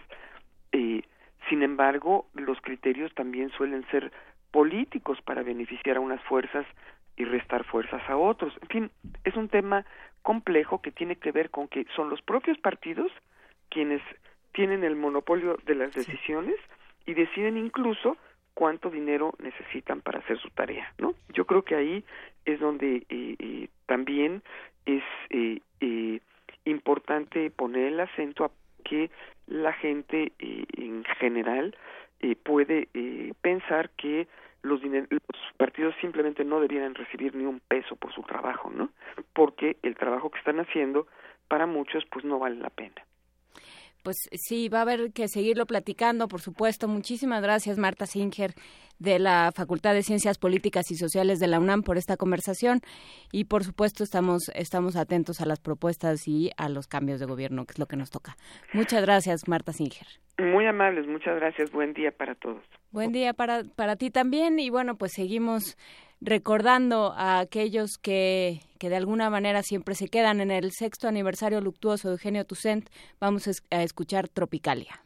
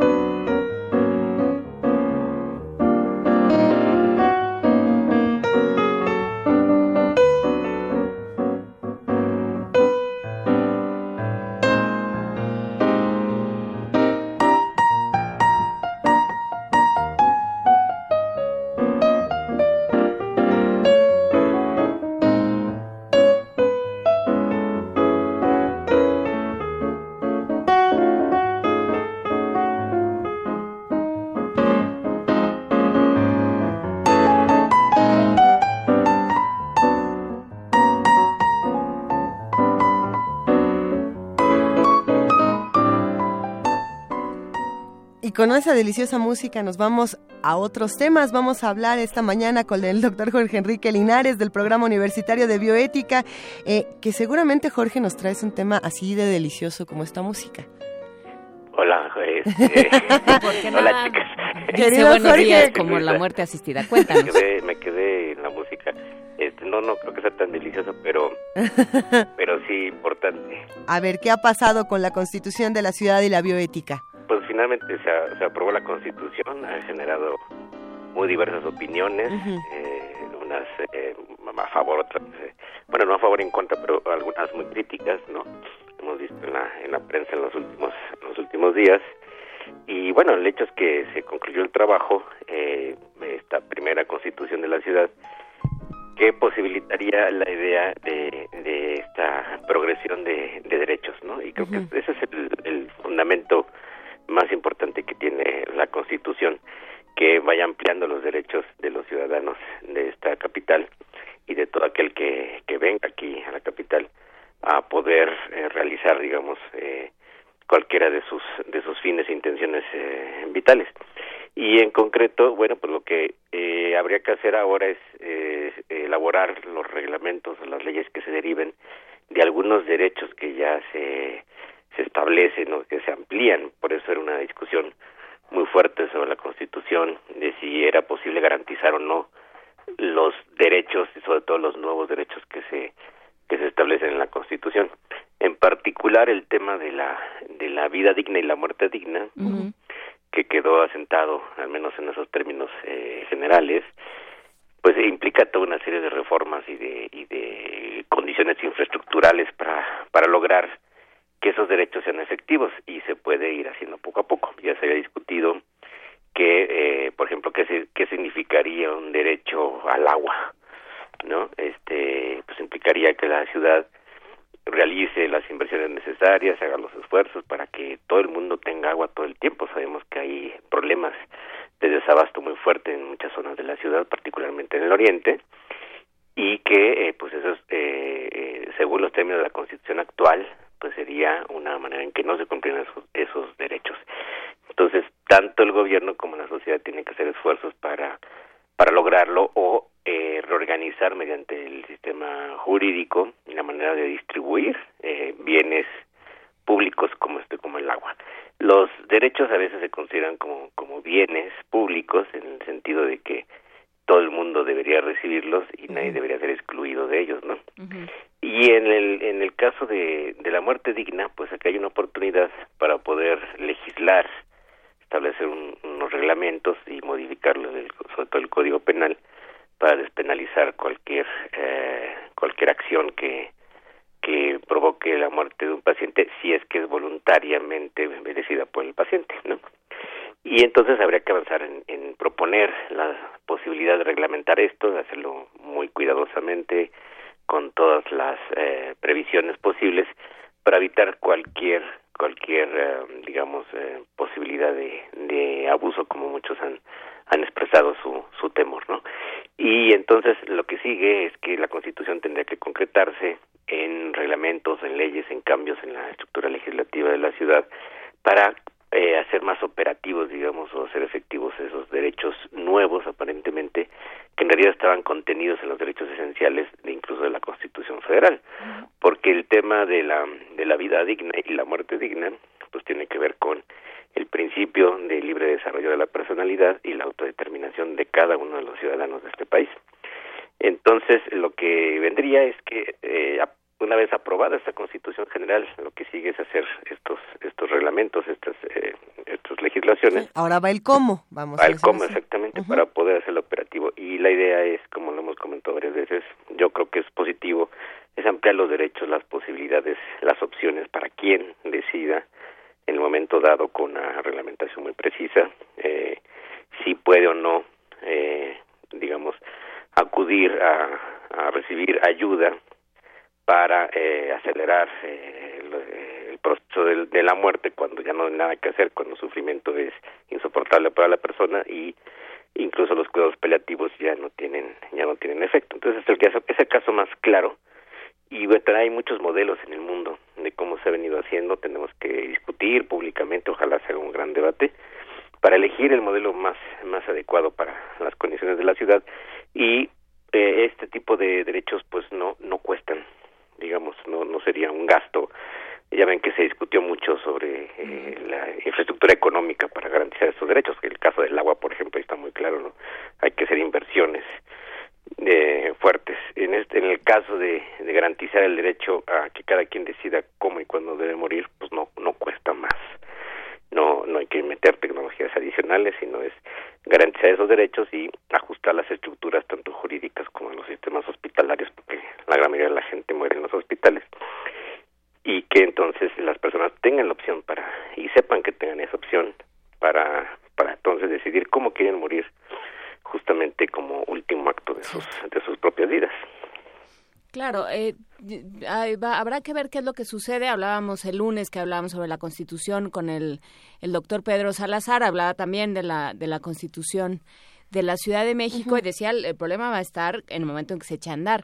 Pero, pero hay una cosa de conciencia, hay una cosa de, de donde, donde hay una... em, un espíritu ciudadano de las decisiones tienen que recaer en el individuo y no en el Estado. Hay decisiones que no tienen por qué recaer en el Estado y que el hecho de que recaigan en el Estado ha, ha provocado muchos abusos. Pienso, por ejemplo, en, en, la política en contra de las drogas, en, en contra de ciertos eh, de ciertas decisiones que tendrían que ser personales, como cuándo morir, como si, si tener un hijo o no. ¿Con quién te quieres casar? Con quién te quieres casar, cómo te quieres casar. Este, todo esto, eh, de pronto sí, cuando uno ve eh, a Rusia diciendo, bueno, pero eso de la violencia intrafamiliar es nada más una falta administrativa, porque cada familia tiene que poder arreglarse Hijo. como pueda, ¿no? O sea, digamos, hay discusiones que tienen que tener y hay retrocesos que están sucediendo en derechos civiles.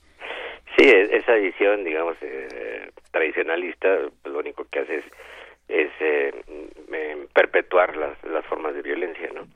Y, y justamente en, eh, en una ciudad de, de derechos, pues, lo que queremos es que los ciudadanos se sientan eh, amparados y protegidos por, por la ley. Y se sientan responsables también, porque hay otra parte de responsabilidad individual. Sí, claro. Y bueno, es, también cambiar muchos de los patrones culturales que, que venimos este, eh, pues arrastrando como una inercia, desde luego. Eh, las sociedades cambian, en efecto sí, sí cambian y la ley a veces puede ser un catalizador para cambios culturales positivos. Yo quiero pensar que, que eso podría suceder en la Ciudad de México y luego en todo el país, porque finalmente pues esta ciudad es el, como capital y centro de, de la nación. En muchos sentidos, pues tiene un efecto Claro.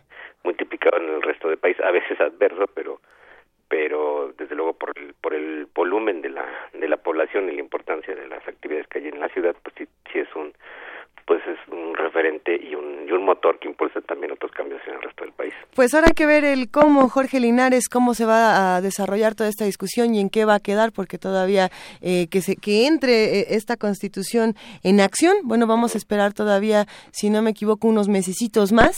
Y mientras eso sucede, será importante que las universidades y los académicos se sumen a discusiones como estas y hacer esta reflexión que hacemos cada semana contigo, una, una ciudad donde se promueve la diversidad, donde se promueven ciertas libertades, por supuesto que no recurre a la violencia como ocurre en otras, ¿no? Entonces vamos a ver qué pasa y si se puede estamos replicar. trabajando ya en, en- en revisar esos modelos, les digo, de, de legislaciones que existen, que hay una experiencia internacional y tratar de discutir que cuál sería un modelo adecuado para la Ciudad de México. Por supuesto, y eh, recalcar la, la responsabilidad del individuo en el Claro. momento en el que se piensa que el, el Estado tiene que decir todo, el gobierno tiene que decir todo, aparece Donald Trump para poner orden, ¿no? Ándale. Ah, Para bien. hacer la ley y el orden. Sí, pues de por ahí se empieza, ¿no? Sí, sí, pues es que eso es un verdadero retroceso, ¿no? Malditos marihuanos, que alguien ponga orden. Bueno, pues ahí está. ¿no? Así es. Y con esto, ya con esta nos despedimos. Sin palabras, con este bonito momento. Muchas gracias, Jorge Linares. Gracias a ustedes. Director Gracias, del Programa. Universitario de Bioética de la UNAM. Acuérdense que ahí está. Un abrazo. Ya nos vamos, querida Juana Inés de esa, ya nos vamos, queridos radioescuchas. Gracias a todos los que hicieron comunidad con nosotros esta mañana. Muchísimos comentarios en redes sociales, muchas llamadas al 55 36 43 39 y la producción nos obsequia de regalo para despedirnos el día de hoy, Timbalero. Con una jarana yucateca. Jarana yucateca, eso sí es, es sincretismo cultural y no cosas, ¿eh? A ver. Ya me, ya me puse frente al micrófono, Arturo. Muchas gracias a todos los que hicieron posible este programa. Muchísimas gracias, Luisa Iglesias. Muchas gracias, Juana Inés Siempre un gusto regresar a esta cabina y estar contigo. Te extrañaba. Así es, de bonito. Te Pero quiero, gracias a. Maya Fernández por haber venido a cubrir Maya. A, cubrir el frente. Es maravillosa, vaya. Sin novedad en el frente, muchísimas gracias. Un abrazo a todos los que hicieron posible este programa. Gracias Arturo. gracias Héctor Castañeda. Héctor Castañeda, que vino el lunes también. Así es que, bueno. me toque con él un día. Ya me voy a callar. Pues Ahora en minería vas a ver. Sí, no me tocó con Héctor Castañeda en las duplas mágicas de minería. Bueno, yo, que quiero. Ahorita me tomo otro descansito y tú con mucho gusto Órale. te con Héctor Castañeda. Sí, está de acuerdo. Pero bueno, por lo pronto mañana nos vemos por aquí. Estará el doctor Alberto Betancourt eh, y sus mundos posibles. Hablaremos sobre Rusia y los candidatos a las elecciones, que también son mm. otro tema. Vamos a hablar de mole con Diane Kennedy y vamos a tener un montón de cosas en nuestro jueves. Nos escuchamos mañana. Muchas gracias. Nos escuchamos mañana, querida Juana Inés, de 7 a 10 en el 860 de AM, 96.1 de FM y www.radionam.unam.mx. Esto fue Primer Movimiento. El mundo desde la universidad.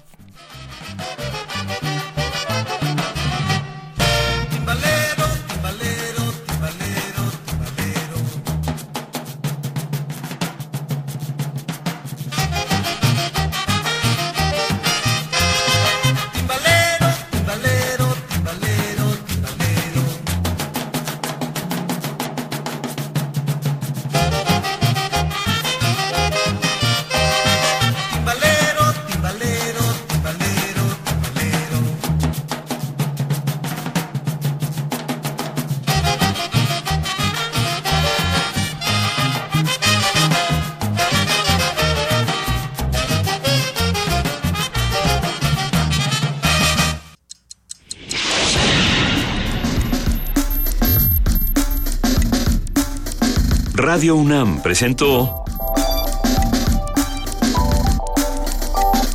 Primer Movimiento. El mundo desde la universidad.